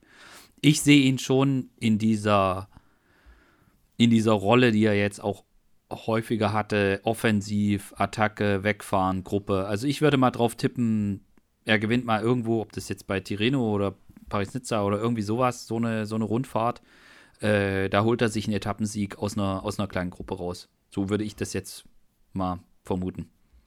Ja, also ähm, seine Fahrweise, also bei, bei, jedem Rennen eigentlich, was er, äh, ja, was, was, was wellig ist, was schwierig ist, ähm, kann er vorne landen, weil ähm, ihn, er ist super stark, er ist sehr angriffslustig und ähm, ja, ihn, ihn, ihn, kennen noch nicht so viele. Also er wird auch mal fahren gelassen. Und ich mhm, glaube, das mhm, ist seine, mhm. seine Riesenchance, die er, die er noch hat. Und äh, deswegen, ja. Muss er schnell machen, sonst kennen die den. genau, aber er kann auch durchaus äh, bei der Tour de France, wenn er da wieder am Start ist, mal eine Etappe gewinnen. Also der, er, er, fährt, er fährt clever äh, und, und er, er, hat einen unglaublichen Biss, das muss man ja auch sagen. Also ja, das, ja, ja. Äh, auf jeden Fall. Ja. Sehr, äh, ja, wenn er was will, dann ähm, habe ihn da bei der Deutschland-Tour gesehen, als er dann ähm, ja äh, nicht mitfahren konnte. Ähm, Weißt du schon ja, mal bei Pollet war es, glaube ich, genau, da hat er sich geärgert und dann ist er einfach durchs Ziel gefahren und ist erstmal zehn Minuten äh, weitergefahren im Kreis. musste erstmal wieder runterkommen, kam zur Spätzensiegerehrung und äh, äh, ja, weil er einfach äh, ja, so emotional war und sich so geärgert hat und äh, ich meine, das ist, äh, das, ist wichtig, dass du so einen, so einen Biss hast und so eine, diese Emotionalität. Den hat er definitiv. Hat. Ja, aber welches Rennen das ist, also ich sehe ihn schon da, wenn er ich weiß gar nicht, was er jetzt fahren würde. Weißt du? Äh, das ist ja letztes Jahr, glaube ich, da ist ja keins von gefahren. Ähm, ja, aber da ähm, so ein Brabantse-Peil oder sowas sind schon Rennen, die ihm auch liegen können. Okay, also ich tippe drauf, dass es bei, einer, bei einem Etappenrennen eine Etappe sein wird. Ja, da, das ist auf jeden Fall äh, die beste Chance. Einfach, ja. Hm. Ja, wir, wir schauen mal, was er fährt. Äh, haben wir ja jetzt, äh, ja, äh, gucken wir einfach mal. Mhm. Äh, nächste Frage, die hier kam. Äh, verschenkt Rick Zabel seine Karriere als Anfahrer? Na, dieses Jahr hat er freie Fahrt. Mehr Meinst oder weniger.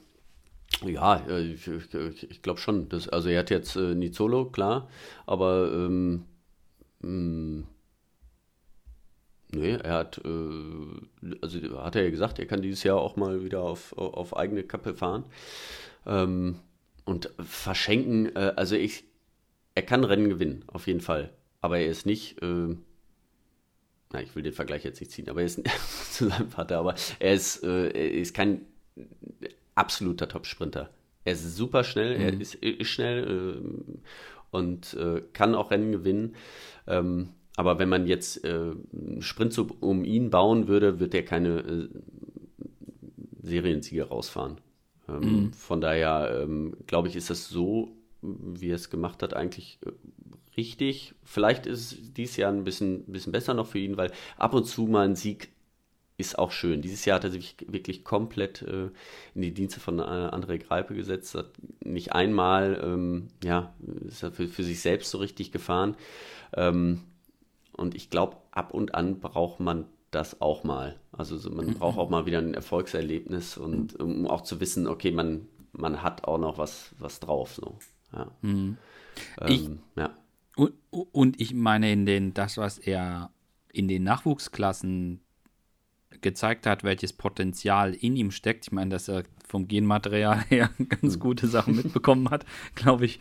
Äh, das können wir uns alle denken. Aber er, ich meine, er hat die, die Runde gewonnen in mhm. U23 und ich glaube, dass er schon ein, ein, ein Potenzial da definitiv mitbringt. Ich habe bei ihm aber so ein bisschen auch das Gefühl, dass er sich in der Rolle eigentlich ganz gut wohlfühlt. Also er ist, glaube ich, nicht wie sein, wie sein Vater und ich finde es auch gar nicht schlimm, wenn man da einen Vergleich zieht, weil das, man, man wertet ja, ja an der nicht, Stelle ne? nicht, sind unterschiedliche Personen mit unterschiedlichen Eigenschaften und auch unterschiedlichen Zielen. Und ich glaube, also ich glaube, das würden jetzt mehr oder weniger alle bestätigen, dass jemand wie Erik Zabel, der war halt einfach auch besessen von dem Sport, der hatte so viel Ehrgeiz und er war da so, ja, also ich glaube, es gibt wenige Sportler, die so krass äh, dra drauf sind, wie jetzt Ete das gewesen ist und äh, die Erfolge dann ja auch, der da so einen Hunger mitgebracht hat und so einen so Fokus drauf, das war ja schon extrem.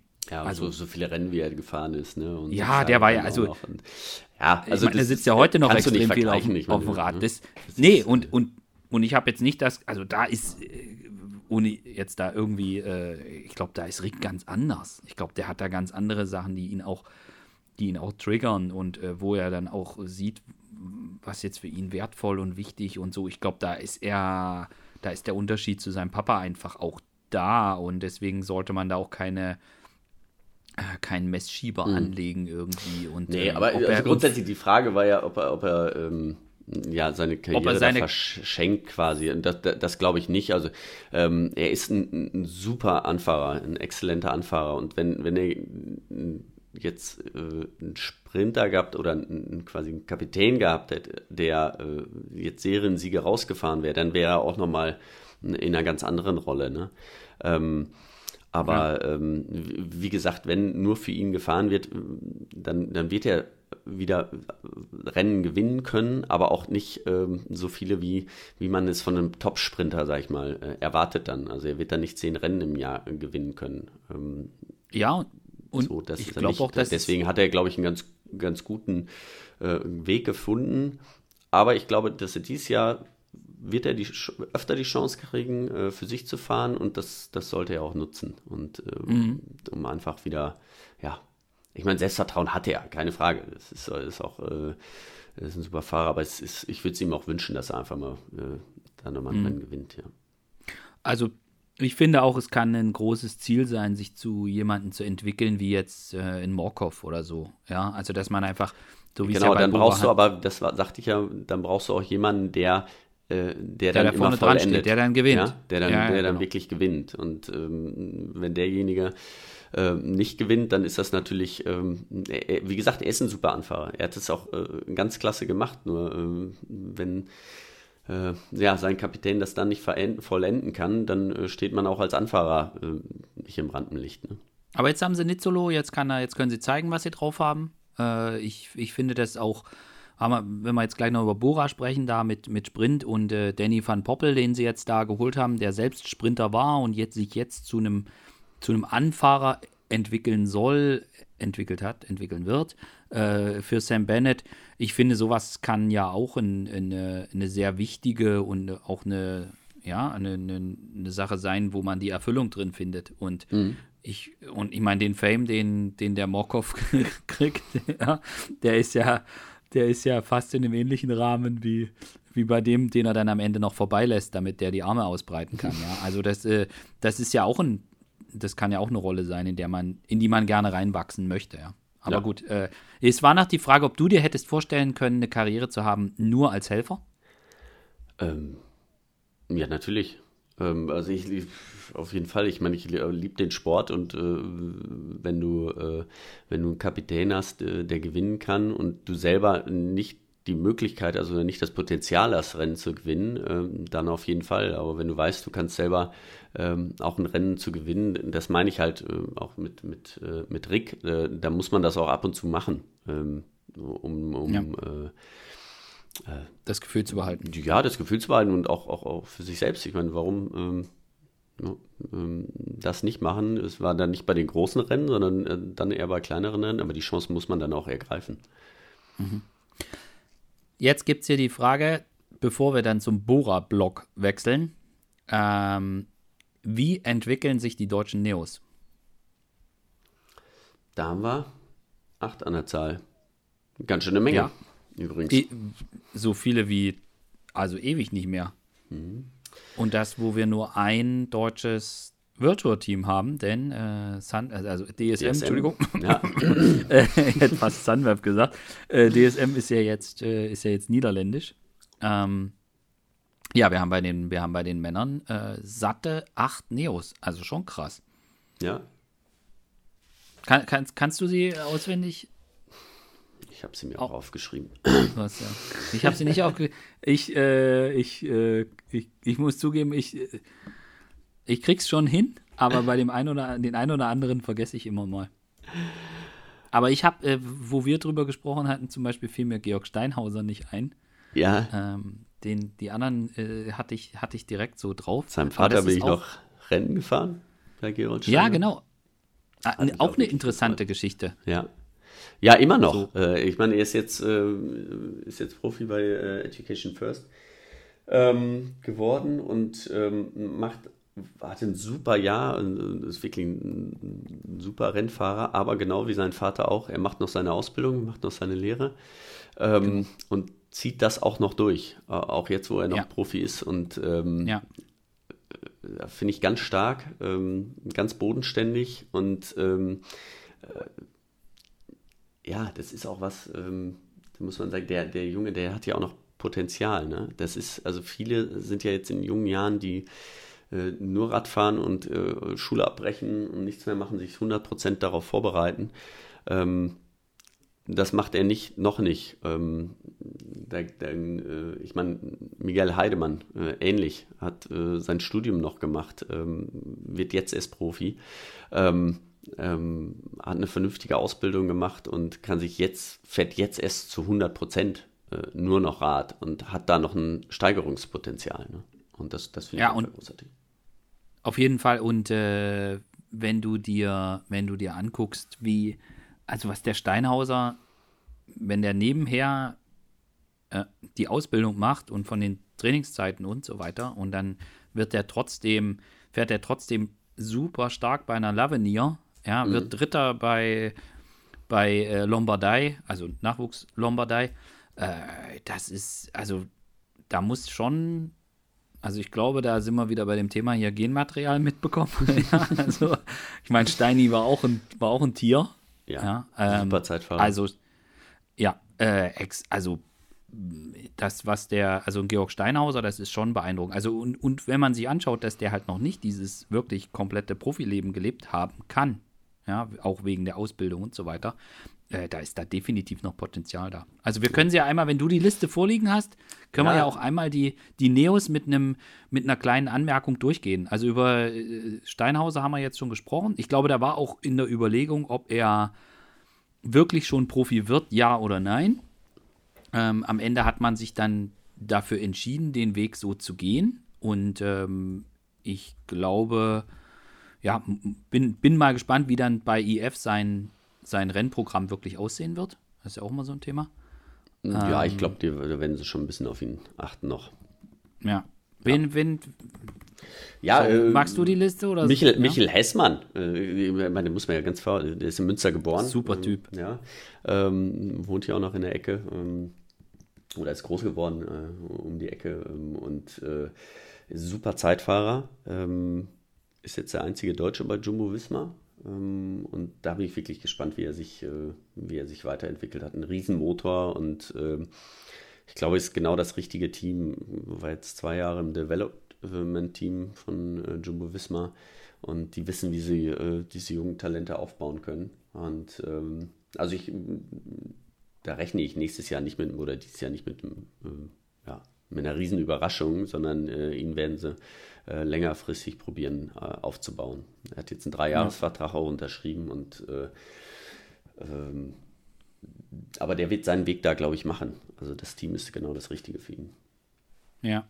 Ja, und äh, ich glaube auch, dass er, also der spricht auch Niederländisch und ähm, also ich glaube, dass er sich da auch wohlfühlt in der Mannschaft und dass das jetzt auch keine Überraschung ist, dass er einfach den Sprung da gemacht hat.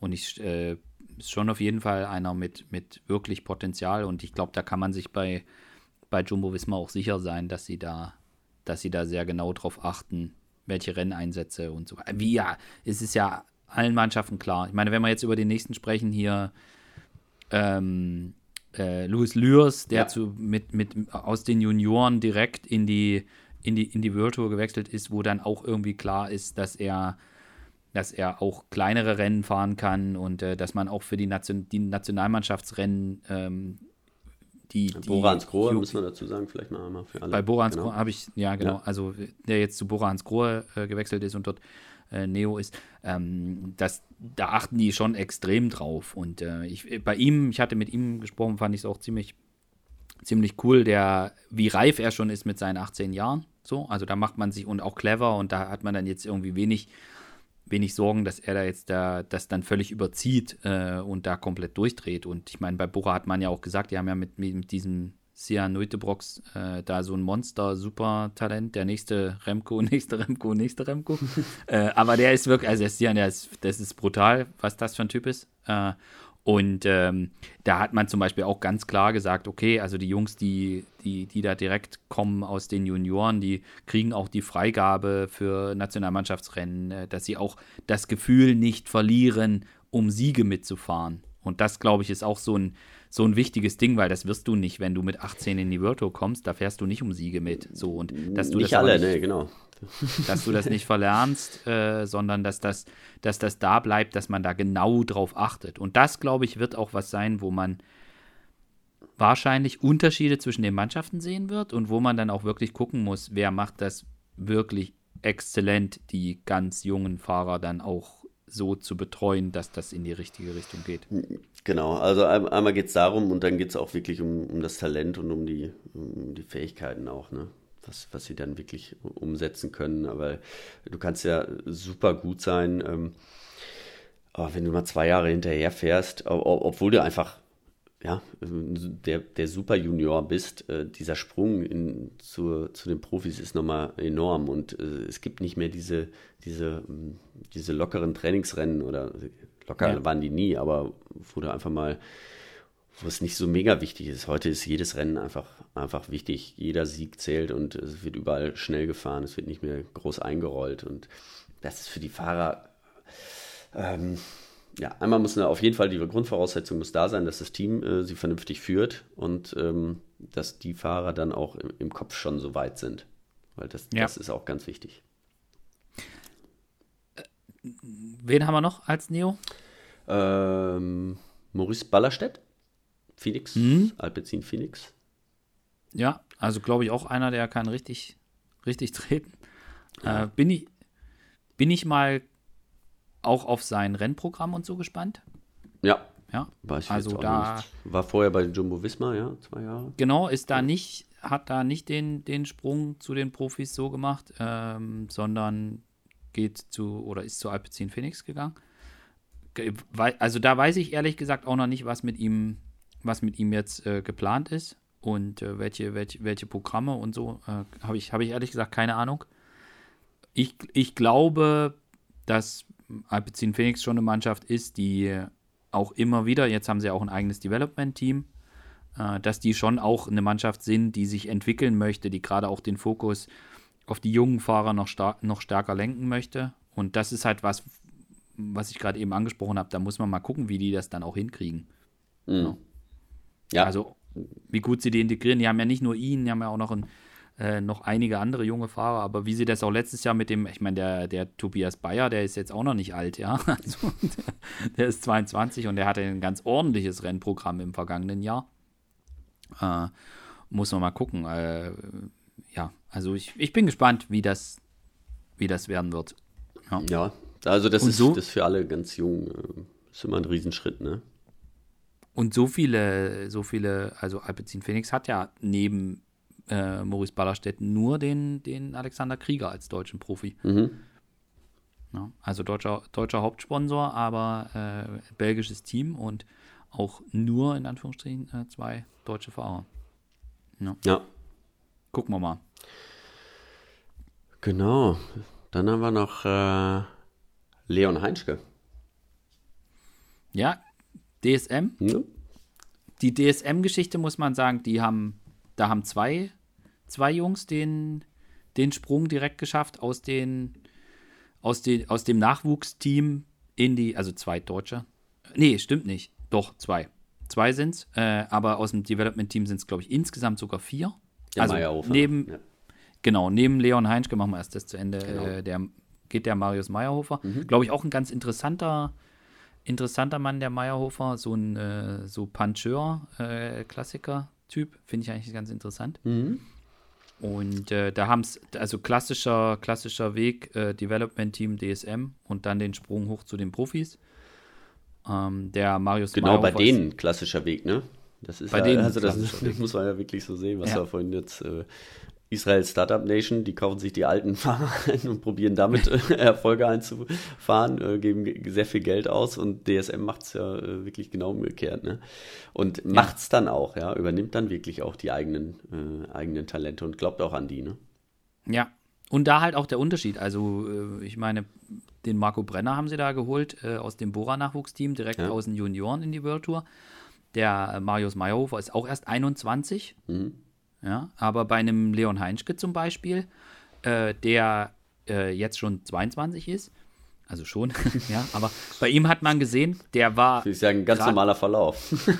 eigentlich ganz normal. normal. Aber bei ihm, bei ihm hat man es halt gesehen. Gut, weiß man jetzt auch nicht wegen diesem Corona-Jahr 2020, aber wenn man gesehen hat, was der für eine richtig gute Saison 2021 hatte, ja. was ja vorher, also ich möchte jetzt nicht behaupten, dass ich bei allen äh, Junioren und U23-Fahrern das ganz genau verfolge und genau sagen könnte. De dem ist definitiv nicht so. Aber bei ihm ist es schon so, dass er mir letztes Jahr dann auch extrem aufgefallen ist. Dass es so war, dass ich gesagt habe, ey, wow, der hat jetzt aber noch mal, der hat jetzt aber noch mal einen Sprung gemacht. Mhm. Ich meine, klar war es schwierig in 2020 für einen Nachwuchsfahrer sich irgendwie zu präsentieren, mhm. ja, wegen einfach wegen Corona. Und das, was er vorher gezeigt hat, äh, war jetzt auch nicht so, dass er äh, nichts gezeigt hätte, ja. Also du wirst jetzt auch nicht, äh, wirst jetzt auch nicht in, in, in der U-Kategorie, äh, holst du auch keine, keine Meistertitel einfach mal so, nee. wenn du nichts drauf hast. Genau. Ja, das passiert nicht und ja. fährst da Top-Ergebnisse. Das hat er ja gehabt, aber trotzdem fand ich bei ihm, da war jetzt schon nochmal ein echter, ein echter Entwicklungsschritt zu sehen. Mhm.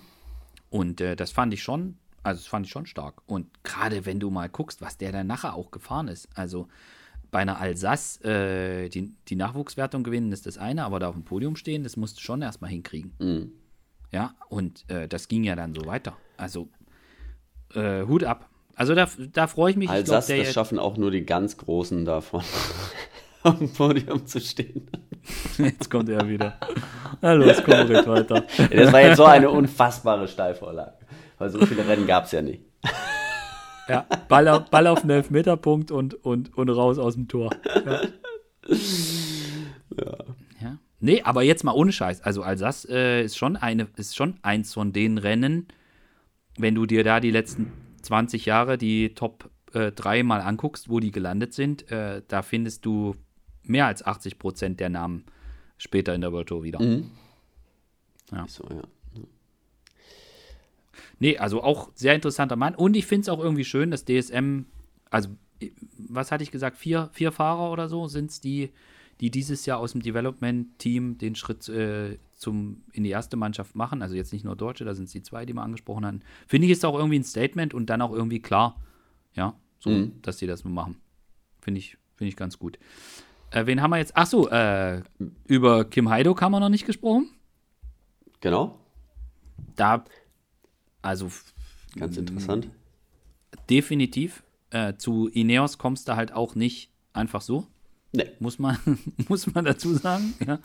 Da, und äh, ich glaube, da ist, äh, da ist auch, also auch er ist erst 21.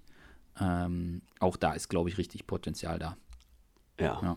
Kommt von Lotto Kernhaus. Ähm, ja, die wirklich über Jahre jetzt auch äh, super Nachwuchsarbeit äh, leisten. Ähm, immer ihre Besten nat natürlich verlieren, aber ähm, ich glaube, an die Neos verliert man gerne einen Fahrer. äh, das ist ja auch genau das Ziel, was sie, was Aushängeschild, auf jeden was Fall. sie haben und ähm, damit können sie auch durchaus hausieren gehen, ja. Ja. Also bei ihm bin ich auch mal gespannt. Ich mache mir da jetzt bei Ineos auch keine Sorgen, dass die da irgendwie zu schnell zu viel wollen mit, nee. mit jungen Fahrern. Nee. Also kann ich mir nicht, kann ich mir jetzt nicht vorstellen. Ah, dafür haben sie ja. Äh, ja. zu viel Erfahrung auch. Und äh, natürlich musst, musst du dich da, äh, äh, ja, musst du dich da etablieren und durchbeißen. Ne? Ähm, aber ähm, das, am Team liegt es da nicht. Äh, das ja. sage ich dann mal, ja. ja. Muss die Möglichkeiten dann auch nutzen. Ne? Ähm, dann haben wir noch den Mann gegen den Trend, äh, Miguel Heidemann. Ja. äh, einfach mal U23 voll ausgeschöpft, noch ein Jahr drangehängt und jetzt ähm, Studium abgeschlossen, kurz und jetzt dann Profi geworden. Ähm, bei äh, in Frankreich Pro Conti ähm, B und B, B Hotels, KTM. Ja. Äh, Miguel, glaube ich, nicht nur wegen seiner Medaille bei den deutschen Zeitfahrmeisterschaften. Ich glaube, das ist ein richtiges Tretschwein und ein echt sehr, sehr guter Zeitfahrer. Und ich glaube auch echt so ein. Ein Bastler auch, ne? So ja, Tiefler. und auch so ein, auch so ein, ähm, so ein Helfer, den du, den du an vielen Stellen einfach gebrauchen kannst. Mhm. So. Und ich, äh, ich, ich mag ihn und äh, bin gespannt, wie er sich da in Frankreich zurechtfinden wird. Äh, ich meine, ich finde es ja lustig, dass er da, also Anpassungsprobleme hat er keine, perfekt Französisch. Ja. Ähm, das ist, ich das hatte, mit, wichtig, hatte mit ne? ihm gesprochen, er fühlt sich also, da auch echt wohl. Ja. Ja. Das ist auch äh, wichtig, wenn du da in so eine, ja, in so eine französische Mannschaft kommst ähm, und äh, noch nicht das absolute Standing hast, ähm, dann ist es schon wichtig, dass du die, ähm, die Sprache auch sprichst. Ja. ja. Wen haben wir jetzt noch vergessen? Äh, du hast die Liste. Wir, wir sind durch. Ach so, wir haben jetzt alle schon gehabt. Wir haben alle durch. Ja. Ja. Ging dann doch schneller als gedacht. Acht Neos, schon geil. Mhm. So, Fabian, jetzt kommen wir zum Bora-Block. Ich glaube, der ist, äh, da kann man einiges diskutieren. Wir beide haben ja gesagt, Emanuel Buchmann gewinnt den Giro d'Italia. Vorhin in der Schnellraterunde. Äh, find, ich ich glaube, wir sind. Hat ja auch einen Grund, das lösen wir nachher auf. Ja, ähm, eine Frage, die dazu kam, war, Emanuel Buchmann äh, hat jetzt zwei Saisons jeweils durch Stürze vor dem Highlight oder während des Highlights, wenn man den Giro 2021 nimmt, verloren. Ist das nur Pech? Und was macht das mit einem? Ähm, das, das war Pech. Also jetzt äh, gerade der Sturz äh, zwei Jahren war es bei der Dauphiné, richtig? Ja. Äh, in der Abfahrt, äh, da lag er nicht alleine. Da lag Roglic noch, ähm, also der war ja genau, war vorne und ähm, da lagen äh, viele von den Favoriten auch. Ähm, das war ein dover Sturz und ja, ihn hat es noch ein bisschen mehr gebeutelt als die anderen. das war auf jeden Fall Pech. da, da konnte er auch nichts anderes machen. Bei den anderen Stürzen kann ich mich jetzt nicht so dran erinnern. Das Problem ist einfach, wenn du, wenn du einmal hinten dran hängst. Und das, das war bei ihm so der Fall, ähm, dass er es dann doch probiert hat und dann das erste, die Niederschmetterung, ne, dann fährst du wieder zurück und hast nicht das, was du selber weißt es vielleicht, dass du es nicht erreichen kannst. Äh, du hoffst es aber und andere hoffen es auch und dann ist es nicht, trittst halt nicht ein, dein Erfolg. Dann rennst du da hinterher, dann willst du vielleicht mehr und hältst vielleicht auch mal mehr rein, dann stürzt du und ähm, mhm. ich glaube, für ihn ist wichtig, dass er ein, äh, also im Kopf ist er stark, das glaube ich schon. Das, das, das kriegt er auch hin. Ähm, aber er muss ähm, ohne Probleme in die Saison starten und da mal wieder ein Erfolgserlebnis haben und dann äh, er weiß, er, was er kann. So, und da muss er mhm. sich drauf besinnen und ähm, er wird ja dieses Jahr nicht die Tour fahren, sondern wird auch wieder den Giro fahren und ähm, wie gesagt, ich traue ihm das zu, du traust es ihm auch zu. Ähm, wenn alles passt, äh, kann er da ganz vorne landen. Ähm, ja, aber der kann glaub, aufs Podium kann, fahren, also definitiv. Die Frage war ja, ja, die, ob er was ändern kann äh, in Sachen Stürzen. Er, er, ist ein super Rennfahrer, er kann auch, er hat auch ein gutes Rad, äh, Radhandling. Ähm, also ich glaube eher, dass es Pech war. Hm. Ja, er ist jetzt vielleicht nicht der Typ, der nach dem Sturz direkt wieder aufsteht, sich kurz schüttelt und dann wieder losattackiert, ja. Ähm, aber ich glaube, dass es schon gut für ihn wäre, wenn er am Anfang der Saison ein Erfolgserlebnis hätte, irgendwie, keine Ahnung, Podium Baskenland oder sowas. Ja. Ja, dass er da einfach gut reinkommt. Oder jetzt, keine Ahnung, vielleicht sogar mal ein Etappensieg irgendwo. Ist ihm ja vor zwei, drei Jahren, glaube ich, ist er bei auf Mallorca direkt mit dem genau. Sieg gestartet. Sowas ist halt immer, ja. sowas ist halt immer geil. Mhm. So, und ähm, also ich meine, bei der, bei dem Sturz bei der, beim Giro letztes Jahr, da, da kannst, es war halt ein Massensturz da am Anfang, äh, da, kann, da ja. kannst du auch nichts gegen machen. Ja, also und da kann man dann nur sagen, äh, das war genauso ein Sturz wie auch bei der Dauphiné. Äh, dann hast du Scheiße am Fuß, hast du Scheiße am Fuß. Hast Scheiße am Fuß. Das ist, ist einfach so. Da kannst du einfach nichts äh, dann dran ändern. Und, Aber du musst ähm, halt aus dem Kopf rauskriegen. Du musst aus dem Kopf rauskriegen genau. und nicht mental schon wieder, na, mich haut's doch eh wieder auf die Nase, mhm. sondern du musst äh, im Kopf halt weiter selbstbewusst, klar und ähm, mit der nötigen, mit der nötigen Zuversicht bleiben, sonst verlierst du einfach ein paar Prozent. Genau. Ja. ja. So, jetzt geht's eher ans Eingemachte. Äh, mehrere Fragen zu die Bora-Neuverpflichtungen, zu welcher von den Neuverpflichtungen steht am ehesten vorm großen Durchbruch. Äh, wie bewertest du, wir, den Kurswechsel mit der sportlichen Leitung? Ähm, also das ganz große, ganz große Bora-Thema. Ja. Wie, pass auf, also meine Position dazu ist, ich finde, also der Umbruch, der da ist, der gibt definitiv keine Garantie irgendwie, dass das alles sofort klappt und erfolgreich sein muss. Wenn man so stark umbaut, also die sportliche Leitung wurde ja, es sind nicht nur Schule und Ratte weg, also äh, Steffen äh, äh, Radochla und äh, André Schulze weg, sondern äh, der langjährige Sportdirektor Enrico Peutschke ähm, ist, hat das Team auch verlassen. Dafür mhm. sind nun Gasparotto und Schmidti und ähm, Rolf Aldag. Äh, Rolf Aldag als Boss und äh, Bernie Eisel noch dazugekommen.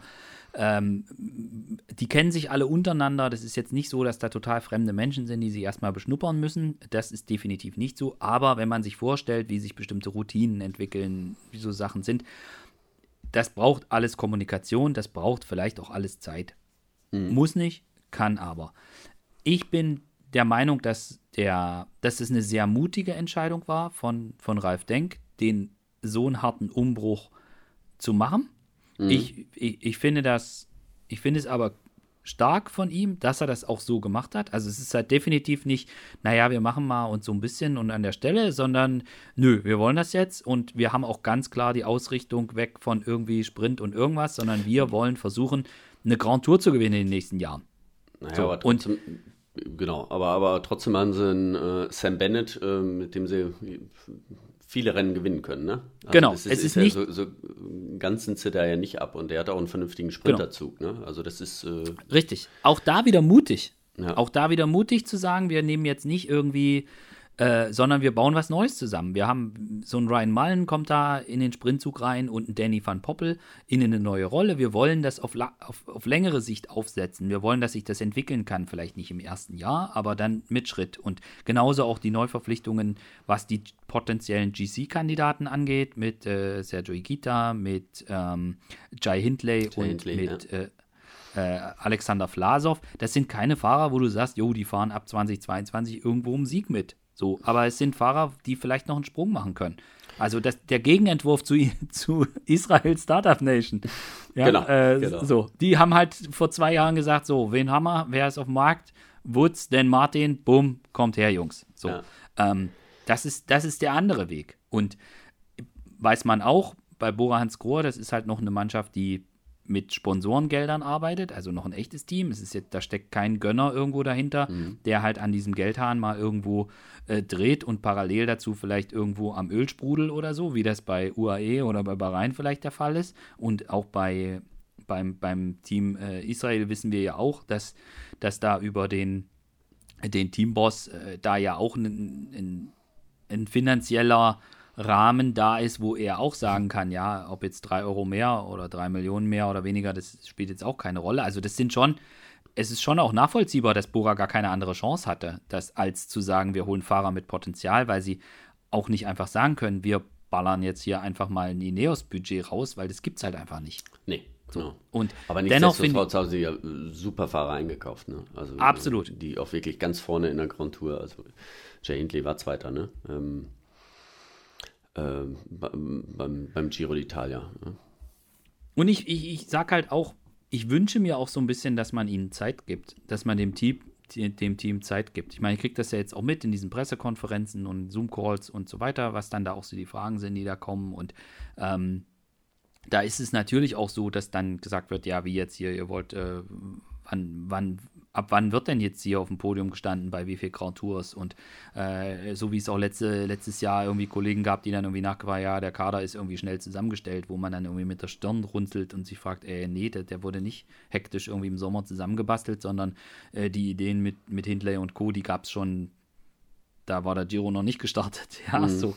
Also, ähm, ich finde es trotzdem mutig, dass sie das so gehen. Und es kann auch sein, dass das äh, im ersten Jahr irgendwie nicht so richtig funktioniert, weil sich die Sachen noch nicht eingespielt haben. Und äh, auf mich macht aber Ralf Denk da einen total klaren Eindruck und, ähm, und auch einen, einen, er sagt es auch immer, ja, wir müssen mal gucken. Und das, dass man da große Ziele hat, äh, kann ich total nachvollziehen. Was mich jetzt ein bisschen gewundert hat, war, dass Rolf Allack da so extrem forsch agiert hat, dass er jetzt auch in diesen Pressekonferenzen gesagt hat, hier, wir haben, wir sind da vom Sprintzug her äh, ganz vorne mit dabei. Ja, also was die, was die reine Power betrifft, stimmt das sicher, aber ich finde, man muss sich da gar nicht in so eine Konkurrenzsituation irgendwie so ein Messding zu Quickstep oder so reinbegeben. Also das hat mich jetzt schon, spricht vielleicht auch für, für ein Selbstbewusstsein, ist vielleicht auch positiv gemeint im Sinne zu dem Team, da vielleicht auch, dass man danach selbstbewusst nach außen geht.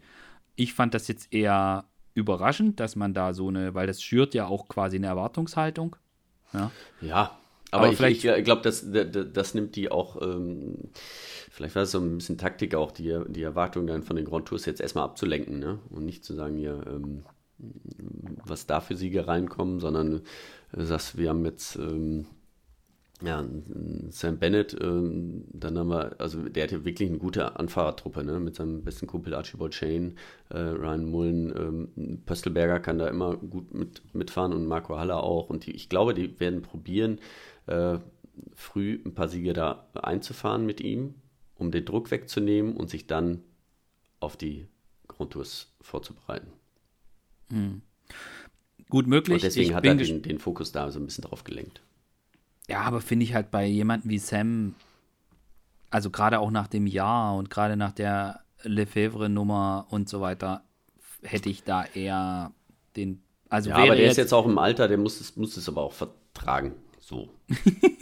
okay. gut, okay, gut. Ja, und äh, er wird ja. Glaube ich, und der will das auch. Also ganz ehrlich, er wollte ja, ja auch gerne da bleiben. Mhm. Und er, er, hat ja gezeigt, dass er alles kann. Also, ne? Ja. so, er muss sich auch gar nicht verstecken. Und äh, ich glaube, mhm. das sagt er auch selber, er will ja gewinnen. Also, äh, ja. ja, find, die Möglichkeiten okay. hat er dort irgendwie. Ja. Also mich hat es ein bisschen überrascht, äh, dich offenbar weniger. Aber gut, äh, sind wir gespannt. Und jetzt mit dem Zutrauen, also ich sehe Alexander Vlasov schon in der Rolle, dass er äh, definitiv an dem Punkt ist, wo er den Sprung Richtung Podium machen kann. Bei, bei Jai Hindley ist immer so eine Geschichte, wie aussagekräftig kann ein Podium beim Giro d'Italia 2020 sein, der im Herbst ja. war mit dem ganzen Corona-Ding und damals ja auch parallel zur Tour und die Besten waren alle bei der Tour und also das ist, das ist so eine Frage, also ich will dem nichts absprechen, Aber mhm. ich, ich, ich persönlich sehe, auch wenn Vlasov noch kein Grand Tour Podium hat, also Vierter war er, äh, jetzt im Vergleich zu Jai, ich sehe Vlasov ein Stück davor. Also ich mhm. traue ihm ein bisschen mehr zu. Ich traue ihm auch gerade, wenn er noch, noch mehr am Zeitfahren arbeitet äh, und ich, ich und er auch jemand ist, der so einen klassischen Schritt für Schritt Entwicklung genommen hat die vergangenen Jahre. Ich bin der Meinung, bei ihm ist der, ist der Step Glaubst aufs du, dass Podium. Das größere Talent ist. Ich glaube fast, dass er das größere Talent ist und ich glaube, dass aber Jai schon auch jemand ist, der, weil er vielleicht gar nicht so der, der Prototyp Rundfahrer ist, mhm. ähm, dass er auch jemand ist, der, der da auch, mit dem man auch anders agieren kann. Ich glaube auch, das ist die Idee, jetzt Jai und Wilko Keldermann mit Emu zum, zum Giro zum zu Giro schicken. Zu bringen, ja. Was halt Jai eher der Typ ist, der dann mal attackiert, der dann mal was was probiert, wo was vielleicht auch risikobehaftet ist, aber mhm. was die Konkurrenz auch dazu zwingt, dass sie reagieren müssen. Weil Emu und auch Wilko sind ja jetzt eher die, die Typen hinterherfahren, also dranbleiben, dranbleiben, mhm. dranbleiben. Ja. Genau, aber so gewinnst du halt schwierig äh, eine Selten Grand Tour, ne? Also ja. ähm, da, da, das ist das ist die Sache, ne? Wenn du dann halt äh, ja so ein paar Überflieger vor dir hast, ne? Wie so ein, so ein Pogacar oder sowas, dann bist du halt maximal Zweiter, ne? Gewinnen kannst du nur, wenn du vorher mal was riskiert hast oder vorher mal losgefahren bist. Und deswegen äh, sind sie jetzt auch so breit aufgestellt. Sie werden jede Grand Tour nicht mit nur einem reinen Kapitän fahren, sondern immer noch mal einen im, in der Hinterhand haben. Ja, also ich, ich glaube, das ist ein. Also ich würde jetzt Vlasov da am ehesten sehen. Ähm, mhm. Auch wenn man jetzt von ihm nicht bei seiner Tourpremiere erwarten darf, dass er da direkt ums Podium mitfährt. Äh, ich glaube, wenn er da in die Top 5 fahren würde, wäre das schon richtig, richtig, richtig gut. Ähm, da sehe ich auch äh, sehr, also da sehe ich auch echt Potenzial. Und bei Jai auch. Ich glaube auch, dass Jai jemand ist, der sich noch entwickeln kann, auch so fahrerisch, taktisch, mit dem, mit, mit, dass er das auch schon gemacht hat, da ein absolut, eine absolute Entwicklung hingelegt. Und da sehe ich schon auch noch, auch noch Potenzial. Und bei Higita ist es, glaube ich, so, da muss also exzellenter Kletterer der Typ. Ja. Äh, und da muss man weiß ich auch nicht, ob bei ihm jetzt auch schon so feststeht, ob er jetzt wirklich in, zu einem Grand Tour-Fahrer jetzt wirklich werden muss. Ich meine, es ist wirklich schwierig. Du kannst äh, ja einer der, oder der beste Kletterer sein, aber wenn, also besser als Pogacar geht's, geht's kaum. Und äh, also ihr müsst ja solche Leute wirklich abhängen äh, können, ne? weil im Zeitfahren dafür reicht es halt nicht.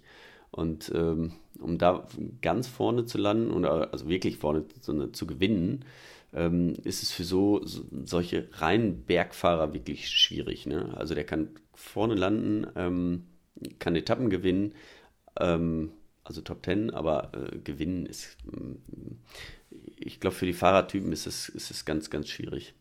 Hm. Gut, also vielleicht wird auch Sian Utebrox der erste Bora-Fahrer sein, der eine Grand Tour gewinnt. Ja. also weiß nicht.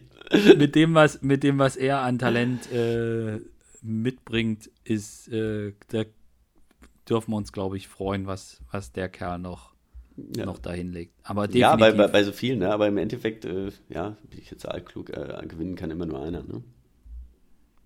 Das, das ist ein wahres Wort, Fabian, was du da gesprochen Gut. Nein, ähm, ist, es ist klar, man, äh, äh, ach, dieses, dieses Hochhypen und, ne, und die, äh, die, ganzen jungen Fahrer, das ist jetzt, ist jetzt gerade in, aber äh, davon werden es nur zwei schaffen, glaube ich. Es wird nicht jeder da äh, so durchrennen. Mhm. ich leg mich es, fest. Es, es, es, gibt nicht zehn Jahrhunderttalente. Das gibt es einfach nicht. Ja. Und alle wollen die. Alle wollen die ja, und natürlich. alle wollen auch ja. allen sagen, dass sie die haben. Also ich glaube, bei Siam müssen wir jetzt nicht diskutieren, dass das eines Nein. der größten Talente ist, was es in den letzten zehn Jahren gegeben hat. Aber äh, ich meine, galt, gilt für einen Marco Brenner auch, galt für einen Marco Brenner auch. Meiner ja. Meinung nach gilt es auch weiterhin. Und ja. Das ist auch ein Fahrer, wo ich der Meinung bin, dass er dieses Jahr einen Sprung machen kann. Also bin ich fest von überzeugt und dann gucken wir mal, was passiert. Aber ähm, gut, es sind jetzt wieder vier Schritte und jetzt haben wir wieder das Team gewechselt. Wir wollten eigentlich bei Bora bleiben. Also wir halten mal, also ich, ich traue ich traue äh, Vlasov das meiste zu. Ich finde das sehr mutig, wie sich das Team verändert hat. Äh, ich, ich, wünsche ihnen, dass es, dass es irgendwie, dass es irgendwie aufgeht und dass sie jetzt nicht dann irgendwie Druck kriegen, weil sie irgendwie bis März nichts gewonnen haben und dann muss Max Schachmann unbedingt bei Paris-Nizza dann wieder und das kann jetzt auch, das gewinnst du halt auch nicht dreimal hintereinander einfach so mit dem Finger in der Nase. Mhm. Ähm, und dann wird man unruhig und dann heißt es irgendwie, ja, aber das hat jetzt, ja, war der Umbruch falsch und was weiß ich nicht was. Also ich wünsche Ihnen, dass Sie da mit Ruhe dran arbeiten können. Und ich glaube auch, dass dieser Umbruch oder der Kurswechsel oder wie auch immer man das nennen möchte, jetzt in der sportlichen Leitung, das kann wirklich gut funktionieren. Ich meine, klar, das ist auf den ersten Blick ist das eine Oldschool-Truppe, ja, also mit Rolf und mit Schmidti und das ist, sind, ist jetzt keiner, ist jetzt keine, keine sportliche Leitung, die jetzt irgendwie dafür steht, dass sie jetzt super jung und mit ganz krass neuen Ansätzen arbeitet aber äh, Erfahrung. Aber sie haben auch ein paar junge, äh, also mit Bernie Eisel, also jung nicht mehr ganz, aber äh, ist nicht mehr nicht lange aus dem ähm, ja, genau. aus dem Sport raus und äh, Enrico, also Gasparotto äh, ist genau dasselbe. Auch, ja. ähm, ähm, da haben sie schon schon noch äh, Leute, die, die noch nah, ganz nah dran sind. Ne? Ja, ist eine Mischung auf jeden Fall. Und äh, also ich glaube, das Schwierigste wird, wird äh, also die Grundvoraussetzungen sind alle da. Äh, das Schwierigste ist, dass, ähm, ja, dass sich alle verstehen und dieses äh, Zusammenfügen. Ne? Ja. Und dass du auch, auch für die Fahrer, die jetzt lange schon im Team sind, ähm, da hat sich halt eine gewisse Routine eingeschlichen oder eingeschliffen auch, wie, wie die Rennen gefahren wurden, ähm, ja, von der sportlichen Leitung, wie, die, wie es vorgegeben war. Und das wird sich natürlich äh, grundlegend ändern. Äh, für die, die Fahrer, die da neu zukommen, für die ist das ja normal, weil das, die kennen es dann nicht anders. Aber mhm. für äh, eben auch so, ein, so ein Buchmann, wie der mit der neuen Führung da zurechtkommt, ähm, ähm, das ist das A und O. Ja? Das ist das, ja. Ähm, das, das muss passen. Ne? Das müssen sie jetzt, äh, jetzt im Winter hinkriegen, aber ich, äh, ich glaube schon, dass sie das schaffen. Ja. Gut, äh, es gab mehrere Fragen zu einem Thema, wo ich auch der Meinung bin, da machen wir einen extra Podcast zu, nämlich äh, deutsches Pro-Conti-Team. Ist das sinnvoll? Mhm. Wie wichtig wäre das für den deutschen Radsport? Äh, wie groß ist der Sprung? etc.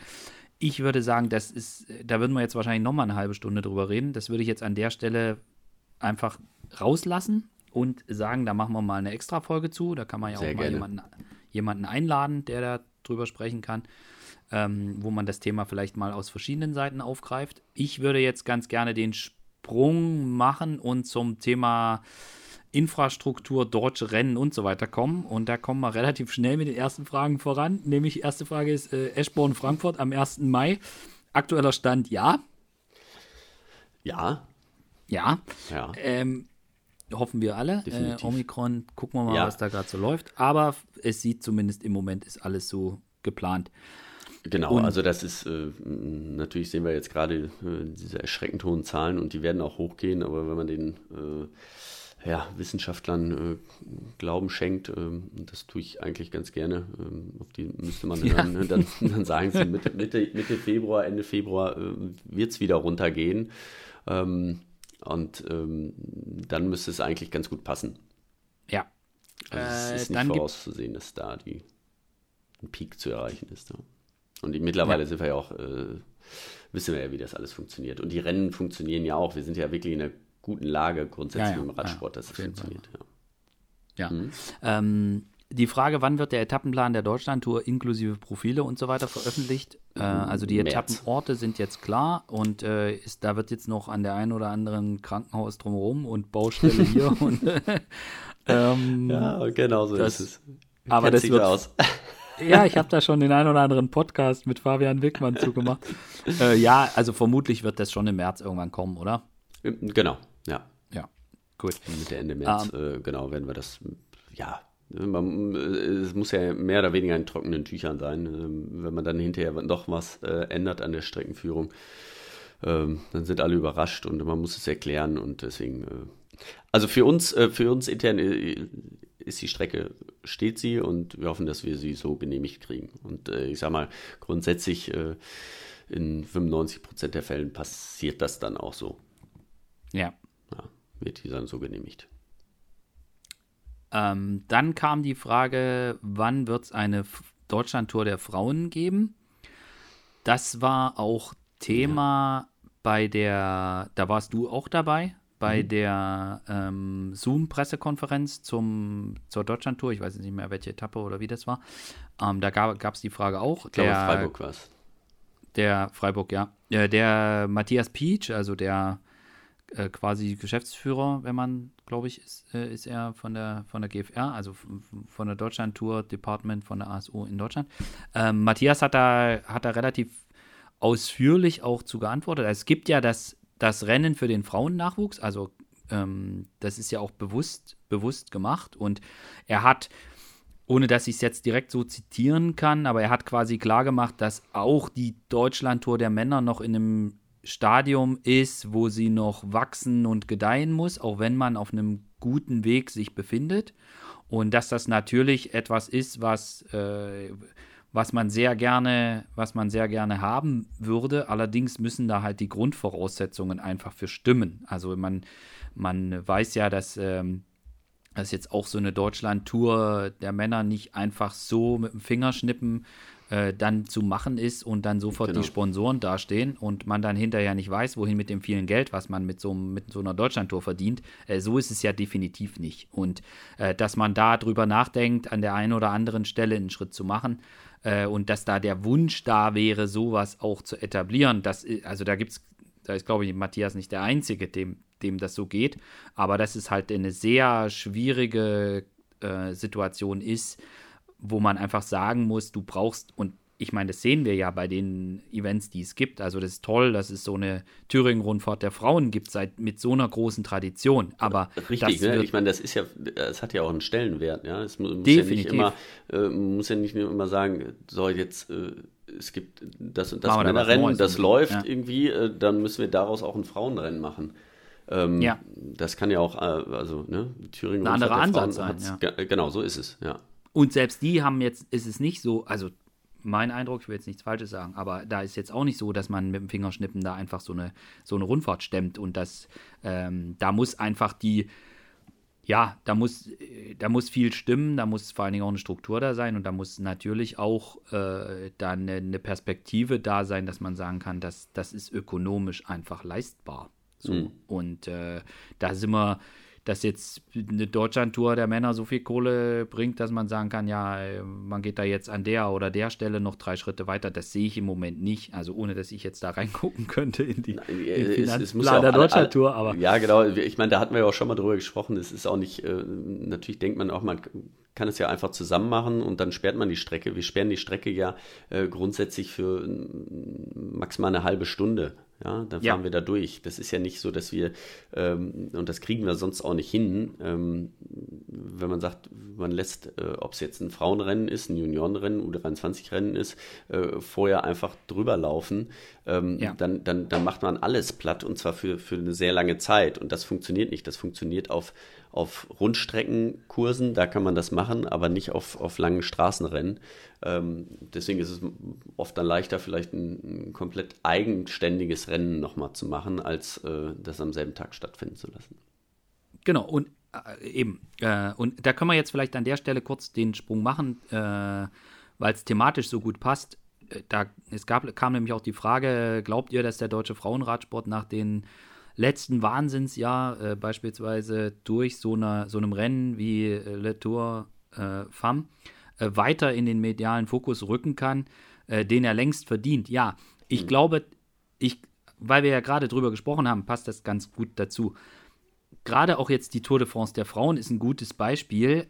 Es kann ja durchaus sinnvoll sein, klar, wir gucken jetzt nach Frankreich und nicht auf Deutschland, aber es kann ja mhm. durchaus sinnvoll sein, das eben nicht parallel zu machen, weil die Frage ja schon ist, kriegt das dann die, die nötige Aufmerksamkeit? Und ich finde, so wie die Tour de France der Frauen jetzt für das Jahr 2022 geplant ist, finde ich extrem gut und clever. Also das anzudocken, das Ende der, mhm. der Männer-Tour de France zu nehmen und die Frauen-Tour de France anzudocken, aber als ein eigenständiges Event, was nicht parallel zur Männer-Tour de France läuft, verspricht für mich, und das ist meine Hoffnung, ähm, mehr Aufmerksamkeit, als wenn es parallel ist, weil sonst tritt man irgendwie in eine Konkurrenz und das ist ja Quatsch. Und ich, ja, auf ich, jeden Fall, weil so, so ist es ja oft bei diesen den Events, wo es, wo, wo beides gleichzeitig läuft, dass die Frauen dann morgens um 8 Uhr Start haben und um 11 im Ziel sind. Ähm, und das ist nicht Primetime. Nee. Ja, und, ähm, und deswegen glaube ich, dass es eher Sinn macht, den Frauen auch äh, die Primetime zu bieten. Ähm, und äh, nur das geht dann nicht, nicht gleichzeitig, das muss man äh, nacheinander machen.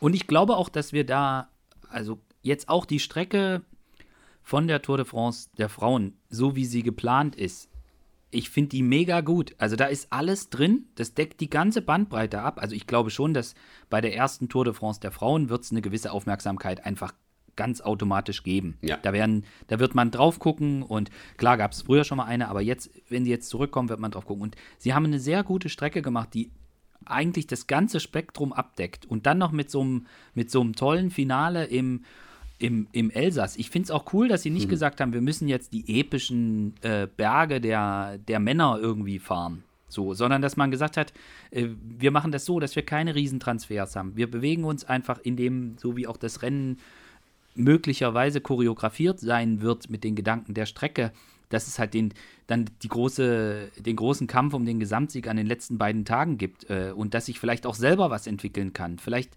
vielleicht wird eben der Blanche de Belfi zu dem, zum Frauenalp d'Huez oder was, aber mhm. dass man eben nicht versucht, das zu kopieren, sondern dass man da auch einen eigenständigen Weg geht, das finde ich eigentlich sehr sympathisch. Genau. Und so wie ich mir das jetzt auch wünsche und ich habe ja mit Leane Lippert da, ähm, wir haben zusammen also sie hat die, die Strecke analysiert, wir haben da sehr viel äh, drüber gesprochen und da gibt es einfach viele Dinge, die da echt positiv sind. Also das ist etwas, was, glaube ich, wirkt und ich wünsche mir auch, dass das auch in Deutschland eine Aufmerksamkeit kriegen wird. Also wir wissen ja, dass sich viele Länder international dazu verpflichtet haben, das Frauenradrennen live zu zeigen. In, sind jetzt keine öffentlich-rechtlichen in Deutschland nach heutigem Stand meinem Informationsstand. Aber man wird es natürlich trotzdem über Discovery, also GCN Eurosport, wird man es natürlich trotzdem verfolgen können. Mhm. Und ich wünsche ich wünsch mir da auch, dass es die Aufmerksamkeit kriegt. Und ich glaube, dass die Gedanken, die da sind, wie man den Frauenradsport gut präsentieren kann, dass der an vielen Stellen gerade gemacht wird. Also mein Lieblingsbeispiel ist ja die dass sie bei den Klassikern einfach die Zeiten rumgedreht haben. Früher war es halt einfach so, dass die Frauen ins Ziel gekommen sind bei der Flandern-Rundfahrt und die Männer sind gerade in, Koppen, in Koppenberg gefahren. Ja, da genau. ist es für, da ist für alle, die das, die das, die, die, die, den Radsport an diesem Tag medial abdecken wollen, ist das doof. Ja. Und jetzt wurde es rumgedreht, dass die, dass die Frauen nach den Männern sind. Ja, man kann natürlich nicht alles äh, nicht, dann nicht das ganze Frauenradrennen sehen, aber wir sehen anhand der, der Quoten und wir sehen anhand der, welche Aufmerksamkeit es kriegt, dass das einen, einen großen Sprung gemacht hat. Also dass einfach viel mehr Aufmerksamkeit da ist auf den Frauenrennen. Und ich finde es ja auch faszinierend. Ich habe da jetzt ähm, in den letzten Wochen mich mal so ein bisschen auch mit den Quoten beschäftigt. Das ist ja zum Teil auch richtig cool, was auch so Frauencross in Holland im Fernsehen für Quoten hat. Also ja. ist jetzt wieder ein anderes Thema, aber man sieht ja schon, dass da eine Entwicklung da ist. Und ich glaube, diese Gedanken, dann halt einfach zu sagen, Leute, wo steckt das Problem? Wie können wir vielleicht das entzerren, wie können wir vielleicht auch dafür sorgen, dass wir, wenn wir schon das Thema haben, dass wir die Strecken dann den ganzen Tag sperren müssen. Wir können nicht die Flandern-Rundfahrt der Frauen irgendwie einen Tag vorher machen so wie das bei Paris-Roubaix, können wir gleich mhm. nochmal drüber sprechen. Äh, das kriegen wir einfach nicht hin, weil da ist dieses riesen Jedermann-Event. Das kriegen wir einfach so nicht gebacken. Aber wie können wir es machen, dass wir trotzdem mehr Aufmerksamkeit kriegen? Und dann sind sie so mutig gewesen und haben das rumgedreht. Und ich glaube, dass solche Sachen sich so damit zu beschäftigen und äh, dem nachzugehen, neue Ideen zu entwickeln, dass das dem Frauenradsport an sich extrem gut tut und vielleicht auch besser ist, als wenn man jetzt irgendwo eine berechtigte, aber doch immer wieder die gleiche Debatte um irgendwelche, Spon äh, irgendwelche Preisgelder oder sowas ähm, äh, ja. führt, weil ich glaube, dass die Aufmerksamkeit, wenn man das hinkriegt, und das war ja auch Teil der Frage, äh, wenn man es schafft, da mehr Aufmerksamkeit zu generieren, dass das dem gesamten Frauenradsport mehr hilft, äh, sich auf die Beine zu stellen. Und sowas wie Paris-Roubaix, ich meine, wir haben das gesehen, gut, war eine epische Auflage, aber das war. Hm das wird auch dieses Jahr wieder mega sein. Und dort hat man die Möglichkeit, das am Tag vorher zu machen und äh, dann eben nicht am gleichen Tag. Und äh, dann, ich hoffe einfach, dass wir da wieder zwei Tage feinsten Radsport sehen werden. Ja. Und wie das, wie das in Deutschland ist, ich weiß es nicht. Ich kann es auch nicht. Also ich sehe schon eine Tendenz. Also ich, ich bilde mir ein, schon zu sehen, ähm, dass der, dass der Frauenradsport, also glaube, europaweit müssen wir nicht drüber diskutieren, dass es da einfach einen großen Schritt nach vorn gemacht haben. Wenn wir uns die Quoten in Belgien, und Holland angucken, sehen wir das. Ja. Mhm. Und äh, ich hoffe, dass das auch in Deutschland dann so einschlägt ähm, und dass auch die Tendenz fortschreibt, auch wenn ich das jetzt nicht, ähm, auch wenn ich da jetzt nicht, nicht sagen kann, okay, äh, der Sender macht vielleicht das oder das wird da passieren. Aber ich denke schon, auch mit den Erfolgen, das hilft auf jeden Fall. Auf jeden Fall, also die Erfolge sind ja auch da. Ne? Wir haben äh, tolle deutsche Frauen, äh, schöne Erfolge letztes Jahr eingefahren. Ähm, aber wie, wie du schon sagst, das, ähm, äh, es braucht, braucht noch Zeit und es ist wichtig, dass man das Thema immer wieder aufgreift. Ähm, und ähm, ja, ähm, wie, wie, gesagt, dieses, dieses, dieser Vergleich ist immer schwierig. Äh, das wird ja. oft gemacht, aber ich glaube, ähm, es wäre gut, wenn die sich auch äh, ja, mehr eigenständig hinstellen und selbstbewusster auftreten. Ne? Und ich ja. glaube, dass man, dass man halt wirklich überlegt. Sie auch, aber sie müssen auch die Möglichkeit bekommen. Ne? Ja. Und ich glaube auch, dass man, dass man durchaus sehen kann, dass an manchen Stellen ist halt einfach, ist es gut, wenn das Rennen anders ist. Ich glaube auch, dass das bei der Tour de France gut ist, dass man es nicht parallel macht und dass man nicht Alpe d'Huez fährt, kann man ja irgendwann mal machen. Aber ich glaube, dass sich das vielleicht auch so Platz gibt, was Eigenes zu entwickeln. Und an anderen Stellen sehen wir, dass es aber total gut ist, wenn es in dem, wenn es sehr, sehr angelehnt ist. Also bei Strade Bianche mhm. zum Beispiel, das ist einfach, das passt einfach perfekt, dass die Frauen mehr oder weniger die, die, die gleichen Abschnitte fahren und das Rennen ist ein bisschen kürzer, aber mhm. das, fun das funktioniert sensationell gut und bei Paris-Roubaix ist es ja ähnlich. Also da schwingt ja auch der Mythos mit und so. Ich glaube, dass man sich da auch überlegen muss, an welchen Stellen ist es sinnvoll, das an das, an das Thema Männer einfach, anzulehnen? Äh, ja, aber im Grunde musst du, musst du eigenständig denken und sagen, so, wie sind jetzt grundsätzlich Frauenrennen, wie verlaufen die ab, ähm, wie können wir sie äh, spannend gestalten? Genau, ja. Was, was müssen wir machen, um, äh, wie muss die Strecke aussehen, um ein spannendes Frauenrennen zu machen? Und das machen wir ja bei den Männern auch. Da gucken wir, wie ja. können wir das ändern? Weil jetzt in den letzten Jahren wurde es langweilig mit, äh, mit Ineos, dass sie immer gleich gewinnen. Also müssen wir was an der Strecke machen, dass mal wieder andere gewinnen. Und so ja. muss man dort, glaube ich, auch äh, rangehen. Ja. ja. Und ich, ich glaube, dass wenn das jetzt Stück für Stück die Entwicklung fortschreitet, wenn man sieht, ich meine, die, die ähm, mediale Reichweite von den Frauenevents, die, die gibt ja eine klare positive Tendenz vor, dann werden auch die Themen dann weiterkommen, dann wird dann werden auch die Kader der Mannschaften größer, wenn mehr Aufmerksamkeit da ist, weil man den Sponsoren mehr bieten kann. Ich glaube, dass da eine Tour de France der Frauen eine extrem wichtige Rolle einnehmen kann. Dass man jetzt auch versucht hat, in den Regeln festzuschreiben, dass die Rennen live zu, äh, übertragen werden müssen, ist auch so ein Punkt. Einfach mehr Aufmerksamkeit grundsätzlich medial bieten. Und da sind wir natürlich bei dem Punkt, darauf zielte auch die Frage ab. Also wenn man jetzt die Frage ganz, ganz nüchtern beantworten müsste, glaubt ihr, dass der Frauenradsport dieses Jahr den medialen, in den medialen Fokus kommt, wie er es längst verdient hätte? Ich glaube, dieses Jahr nicht. Muss also das wird Nein beantworten. Das, ich, ja. Da müsste man sagen, nein, aber es ist, es wird, es hat sich im vergangenen Jahr verbessert, es wird sich in diesem Jahr wieder einen Schritt verbessern. Und wie groß die Sprünge sind, die man da machen kann, das wird man sehen. Aber ich denke schon, dass die Tendenz da eigentlich sehr positiv und klar ist. Ja. ja. Und da sind wir, und das muss, und ich finde, da muss, kann man dann auch überlegen, ob man muss nicht eine Deutschlandtour der Frauen irgendwie parallel zu einer Männer-Deutschlandtour machen. Ich glaube, wie du sagst, äh, wäre es vielleicht sogar sinnvoller, dass man da einen Schritt weg davon geht und sich da irgendwie was anderes für überlegt. Aber das würde jetzt das Thema nochmal noch mal sprengen. Ähm, ah, gut. Äh, um jetzt hier wieder zurückzukehren nach unserem äh, berechtigten und sehr passenden Ausflug. Äh, es gab noch ein paar Fragen zur Deutschlandtour. Ach so, ob es 2023 mehr Etappen gibt bei den Männern? Wieder eine mehr? Das werden wir dann sehen. Abwarten, okay. Abwarten. Also wir haben jetzt äh, den Prolog mit reingenommen und äh, ja, äh, jetzt, jetzt schauen wir mal. Ich meine, wir ähm, das waren jetzt für das, für das gesamte Team, äh, waren das jetzt wirklich zwei schwierige Jahre äh, und wir wären mit Sicherheit schon weiter, wenn es jetzt Corona nicht gegeben hat. Ähm, ich meine, wenn man im Aufbau ähm, schon solche Rückschläge hinnehmen muss mit, mit Absagen und Neuplanen und Umplanen und dann bleibt natürlich vieles andere dann auf der Strecke, aber die Version ist natürlich da. Ja. Ähm, es gab jetzt noch, also ob es eine ausführliche Übertragung der Deutschlandtour gibt, äh, das ist ein Thema, da wird es, glaube ich, ist dir sehr recht, wenn ich sage, da wird es äh, noch Informationen zu geben. Wie das, ja, aber genau. Man darf davon, man darf davon ausgehen, äh, dass, dass es eine umfängliche Berichterstattung zur Deutschlandtour so, geben wird. So ist es. Ähm, jetzt kommen wir zu einem Themenblock, den ich, äh, und Jetzt gucke ich auch mal auf die Uhr. Oh Gott.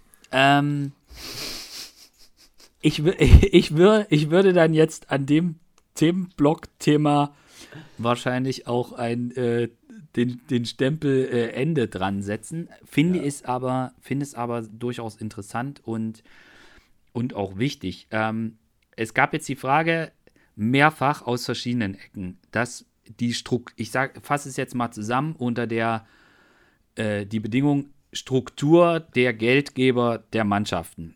Also wir haben mhm. da Bahrain, wir haben UAE, wir haben Astana, äh, wir haben ähm, eine ganze Reihe von Ölkonzernen, wenn man so will.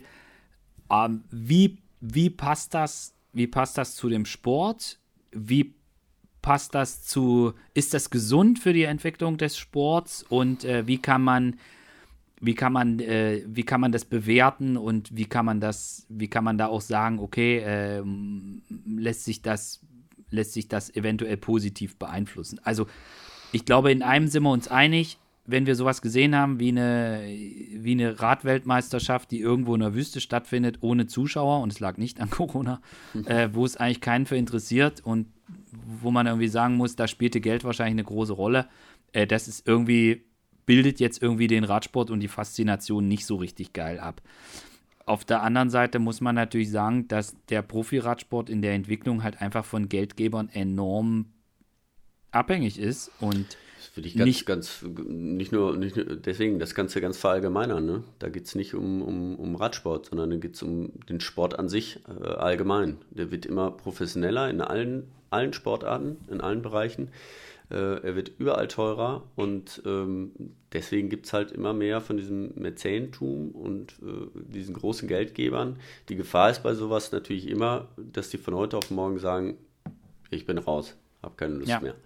Ähm, das ist bei, bei ähm, normalen, bodenständigen Sponsoren halt nicht der Fall, weil sie, sie wollen ja ein Produkt präsentieren, wollen das bewerben und wollen zeigen, ähm, ja, für was sie stehen. Und ähm, da geht man nicht einfach mal von heute auf morgen hier rein und auch wieder raus, weil das, äh, das hat keine Kontinuität, das macht auch, das ist einfach keine gute Werbung. Ja. Ähm, nur, da muss es auch so viele Unternehmen geben, die so viel Geld haben. Es wird halt alles immer äh, so unfassbar äh, viel teurer, die Teams werden größer. Das Einzige, was man da vielleicht äh, entgegenstehen, und das, das machen wir dann in einem ganz anderen Podcast, muss ich mal sagen, ja. ähm, ob es Sinn macht, sowas zu reglementieren, ja, dass du sagst, äh, weil nur dann kannst du es natürlich auch runterbrechen und günstiger machen. Ähm, das ist, ist mal eine Idee, aber ob es dann äh, funktioniert, ich meine, das ist ja im Fußball auch, dann probieren sie da äh, Transfergehälter zu, zu, ähm, zu reglementieren, ja, aber so, das ja. funktioniert ja auch nicht. Es wird dann wieder äh, ein Ausweg ähm, oder wird dann wieder ein, ähm, ja, irgendwie kompensieren sie es dann halt und äh, finden dann doch irgendwelche Schlupflöcher, ne? Oder wenn du dann ja. halt sagst, ich habe nur noch, äh, keine Ahnung, immer nur ein Team, ein World Tour Team besteht nur aus zwölf Fahrern und die fahren immer nur zu acht ähm, ja, dann, dann steigen die Gehälter wahrscheinlich. Äh, ne? Ja. Dann werden die halt doppelt. Also es ist wirklich ein ganz, ganz schwieriges Thema, was aber nicht nur den Radsport betrifft, sondern ähm, das muss man wirklich, das kann man vielleicht auch mal mit anderen Sportarten äh, zusammen mal machen. Ne? Dass wir vielleicht mal jemand anders einladen, der dieselben ja. Probleme hat oder äh, vielleicht gibt es ja auch schon eine Sportart, die das besser gelöst hat. Auf jeden Fall und es ist natürlich so, dass Länder oder äh, Institutionen den Sport für sich nutzen, um sich gut zu präsentieren. Äh, ich meine, das war DDR, UdSSR früher, äh, das war nicht anders. Da, wo, da diente der, der Sport, diente dazu, eine Gesellschaftsform als besonders toll zu präsentieren. Ja, ähm, dass das jetzt Nationen ja, und, machen. Ich meine, das machen, machen wir ja auch und genau. Und aber ja, das ja, machen, machen wir ja zum Beispiel, wir finden ja auch, äh, ja, wenn, wenn äh, alle vier Jahre äh, Fußball-Weltmeisterschaft rücken wir auch nochmal alle äh, wesentlich näher zusammen. Und ich glaube, das ist auch, sowas ist äh, super wichtig für, für ähm, äh, ja, für jedes Land einfach, dass sie was, was haben, was, was egal, was für äh, ja, für eine Religion du hast, was für eine Partei du bist, äh, das ist ja der Sport, dass du einfach äh, zusammen an was äh, Lust hast, ohne da irgendwelche äh, Richtungen äh, auszutauschen oder sich über irgendwas zu streiten, sondern was zusammen hast, was sich zusammenbringt. Und deswegen würde es mich auch freuen, wenn das auch, ja, auch in den westlichen Ländern, auch in Europa so weiter so bleibt und nicht, dass diese ganzen Großveranstaltungen irgendwann alle ja, in die Wüste geschickt werden. Also an dem Punkt, wo Unternehmen, äh, und das ist ja, passiert ja an vielen Stellen, gibt es ja immer wieder Beispiele, wo jetzt, äh, wo dann auch hart diskutiert wird und Fans sogar auf die Straße gehen äh, von, von Sportmannschaften, weil sie halt das, äh, weil sie Kritik an dem, an dem Sponsor ausüben. Man ist natürlich dann auch einfach an dem, an dem Punkt, dass wenn ein Ölkonzern oder ein Land, jetzt bei UAE zum Beispiel, wenn sowas gefühlt staatlich äh, ist, äh, dann, dann ist es natürlich so, die, da gibt es ganz andere finanzielle Mittel. Ja, also man, man muss. So ist es. es ist, ja, ich, ich find, genau, und das, das, ist halt das Problem, und das ist das Grundproblem, dass es alles äh, so viel teurer geworden ist. Das, alles ist es. Äh, und? Es ist einfach alles teurer geworden. Äh, es wird professioneller, dadurch wird es teurer, dass du einfach mehr Personal brauchst. Ähm, also die World Tour Teams sind ja doppelt so groß wie vor, vor zehn Jahren, ja, also am, am Personal. Ähm, das Reisen, es, es wird einfach alles, äh, alles wesentlich teurer. Und da muss man dann natürlich sagen, dass der Radsport ganz klar ein Problem hat. Also die, es sind ja nur noch eine Handvoll Mannschaften, die wirklich über ein klassisches Sponsoring finanziert werden. Der Rest sind Gönner. Ich meine, damals haben alle irgendwie bei Tinkoff gelächelt und, äh, und dann war er weg und heute haben wir noch mehr davon. Also es ist ja schon so, dass man sagen muss, das ist, da hat der Radsport schon ein Problem, weil das auch nicht nachhaltig ist. Sobald dann der Gönner keinen Bock mehr auf Radsport hat und die Kohle rauszieht, dann wird es halt einfach auch schwierig, weil das ist, äh, also ich kann mir nicht vorstellen, dass ein Budget, beispielsweise UAE, äh, dass man das ohne weiteres mit Sponsoren weiter betreiben kann, wenn UAE sagt, ich möchte das nicht mehr. So. Ja. Und ich meine, das haben wir im Fußball ja auch. Die Scheichmannschaften, da ist kein Unterschied. Und natürlich ist es was, was kann man jetzt auch die Diskussion führen, ist das jetzt gut oder schlecht? Oder macht es jetzt besser, wenn ein Supermarkt auf dem Trikot steht, äh, als wenn das ein Land ist? Äh, ich meine, da kann man jetzt natürlich, muss man auch nochmal unterscheiden, äh, wo, wofür steht welches Land mit, mit Werten und mit Struktur und mit Gesellschaftssystem. Ähm, aber da kommen wir natürlich auch an einen Punkt, wo wir, wo man einfach auch eine Debatte führen müsste. Grundsätzlich im Sport will man das untersagen. Will man, will man verbieten, dass dass ein Land eine Fußballmannschaft oder irgendwas betreibt, also ein Land als, als Sponsor für, einen, für ein Team oder einen Scheich oder an welcher Stelle will man das reglementieren? Also das sehe genau, ich extrem das schwierig. Ist, und Verbote finde ich immer schlimm. Und, Sind und wenn man schlecht. das funktioniert nicht. Ja, und, und ich glaube, also der Radsport muss sich ganz klar Gedanken drum machen, wie kann ein ökonomisches System aussehen, das überhaupt funktionieren kann, weg von diesem Gönnertum. Mhm. Weil sonst haben wir eine Zweiklassengesellschaft, wo die einfach auch dem Sport nicht gut tun, dann wird es auch langweilig. Mhm. So, und da müssen wir, wir, da muss der Radsport sich. Äh, aber, ja. aber der Radsport kann nicht anders sein als die Gesellschaft an sich. Und, äh, nee, natürlich das ist, ist das ein Spiegel, ja ist so, auch ein Spiegel. Ein der Sport Spiegel, ist immer ein Spiegel. Das wird oft so ja. dahingestellt, dass, äh, oder überhaupt eine Sportart. Es ist immer, immer der Spiegel und es, da, da, muss ich im Großen was tun und nicht äh, in diesem kleinen Kreis. Der Radsport erinnert dann nicht, äh, ja, wie sich die Welt verändert so, sondern ja. du musst schon da mitgehen. Ähm, und ähm, wie gesagt, es ist nicht nur, nicht nur der Radsport, sondern ähm, es sind, äh, ja, alle anderen Sportarten auch, wie der deutsche Lieblingssport. Äh, die WM ist jetzt auch nicht äh, im Sommer. Ja. ja, ja, ja. Ja, und es hat, äh, gut, es ist halt auch mit Strukturen und Verbänden und Geld, das ist jetzt, also an der Stelle äh, sprechen wir darüber nicht weiter. Äh, wir haben außerdem noch, wir haben ja außerdem noch ich weiß nicht, wir haben jetzt noch nicht mal irgendwie, ich glaube, wir haben die Hälfte oder so der Fragen beantwortet. Mhm. Äh, und wir haben uns wirklich Mühe gegeben, jetzt nicht an der einen oder anderen Stelle abzubiegen.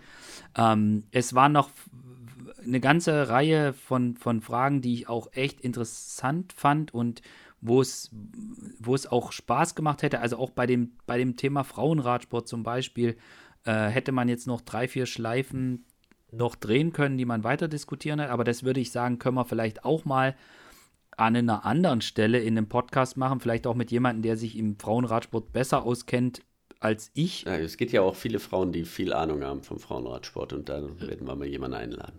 Definitiv. Das machen wir an der anderen Stelle, machen wir das deutlich besser. Ähm, und da können wir dann auch einiges tun. Es gibt noch eine ganze Reihe, wir haben ja noch zwei Themen, die wir machen. Ich würde sagen, wir machen jetzt einfach mal an der Stelle einen Punkt. Und äh, Jo, ist auch lang genug, glaube ich. Ja. ähm, ich, eine, ich hoffe, eine dass alle es schaffen. äh, eine Frage würde ich jetzt aber doch noch, ähm, doch noch nehmen wollen, ganz zum Abschluss. Und es ist nicht die Frage nach der UCI Gravel Series, äh, sondern es gab eine Frage, wann lädt Fabian zum Grillen ein? Die fand ich persönlich, fand ich die sehr gut und die hätte ich jetzt gerne auch an, ja. auch an der Stelle gerne beantwortet. Ähm, wenn Emanuel Buchmann den Giro d'Italia gewinnt, dann lade ich äh, bei der deutschen Meisterschaft auf eine Wurst ein. Boah, das ist gut. ja, da bin ich dabei. Da bist du dabei. Ja. Das, das ja, weiß das, ich ja. Das, das große, das große Fan. Gibt, dass du dabei bist. Ja, das große Emo-Fan-Grillen, das finde ich gut. Da bin ich dabei. Ich, also, da stelle ich mich auch gerne, da stelle ich mich auch gerne, also wenn Emo den Giro gewinnt, stelle ich mich auch gerne mit an Rost. Ja, das musst du dann auch, weil da werden so viele Menschen kommen. Dann bin, ich, da bin ich dabei. Oh, das müsste man vielleicht in Zeiten von, weißt du noch, vor ein paar Jahren gab es mal so Facebook-Partys, wo man dann irgendwie die Einladung öffentlich gemacht hat und dann kam irgendwie, man müsste, man müsste vielleicht irgendwie, äh, man müsste sich vielleicht irgendwie überlegen, ähm, dass man nicht, dass da äh, die ganze, dass da mehr Menschen äh, dort sind, als der, der Ort der deutschen Meisterschaft vertragen kann. Auch das glaube ich ähm, nicht. Da passen Sa einige hin, meinst du? Ins Sauerland, da passen verdammt viele. Ins Sauerland da passen viele. Da können auch alle Holländer kommen, die sind auch sehr gerne eingeladen, die sind jetzt auch da. Da musst du aber einen Rucksack voller Würste mitbringen. Ja, das äh, kommt Also tausend, tausend, tausend Stück muss er. muss. Nee, finde ich gut. Also wenn, wenn Emo Buchmann äh, den Giro d'Italia gewinnt, gibt es das große, das große Grillen äh, zur deutschen Meisterschaft. Ich, ich, da beteilige ich mich gern solange der Vorrat reicht. Ja, genau. So. Als Einschränkung, ja. Nicht dass, nicht, dass es doch irgendwie ausufert und das ganze, nicht nur das ganze Sauerland da steht, aber äh, solange der Vorrat reicht und äh, Würste bei dir in den, ins Auto passen, äh, ich beteilige mich da gern, stehe ich auch mit am, am, am, am Rost. Grill. Gibt's, gibt's das große Grill? Brauchen wir noch einen Hashtag zu?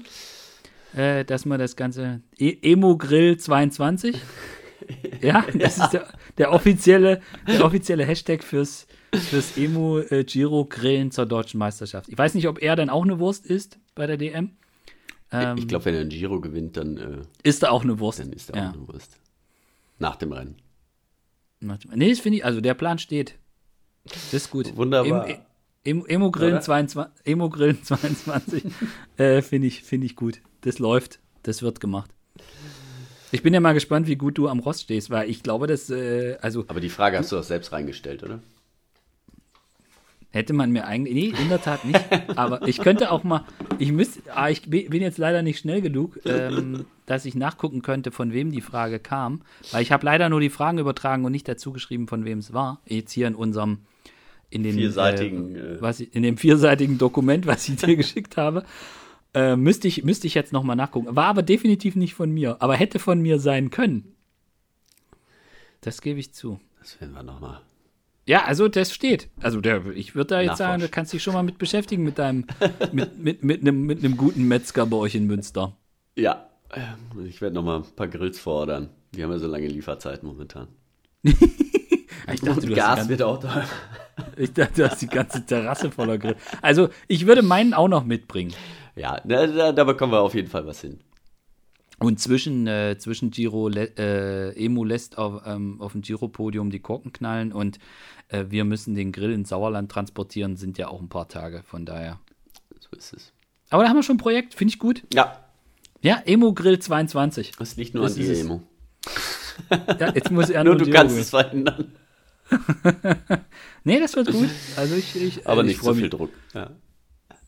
Nee, aber jetzt ist, äh, jetzt bin ich noch, jetzt habe ich noch mehr Vorfreude und Tierung. Gut. Äh, also, äh, Hashtag Emogrill22. Herr Wegmann, Herr Wegmann dreht die Würste. Finde ich gut. Dann Im Sauerland. Das, Im Sauerland. Also hätten wir jetzt besser, hätten wir jetzt hier den Abschluss für den XXXXL Podcast, äh, hätten wir zum Saisonstart hätten wir gar nicht hinkriegen können. Ja. Wunderbar. Also in diesem die, die Sinne. Schaffen ihn komplett in eins zu, zu hören. Äh, die kriegen, kriegen zwei Würste. genau. Die kriegen auch mal eine extra Wurst hinten dran im Sauerland. Nee, finde ich gut. Also, Immogrill 22, Projekt läuft. Ich bin Fan. In diesem Sinne. Tipptopp. Fabian, danke dir. Danke an alle, die es ausgehalten haben. äh, danke auch. Danke dir, Bernd. Bis zum nächsten Mal. Bis die Tage. Ciao, ciao. Ciao.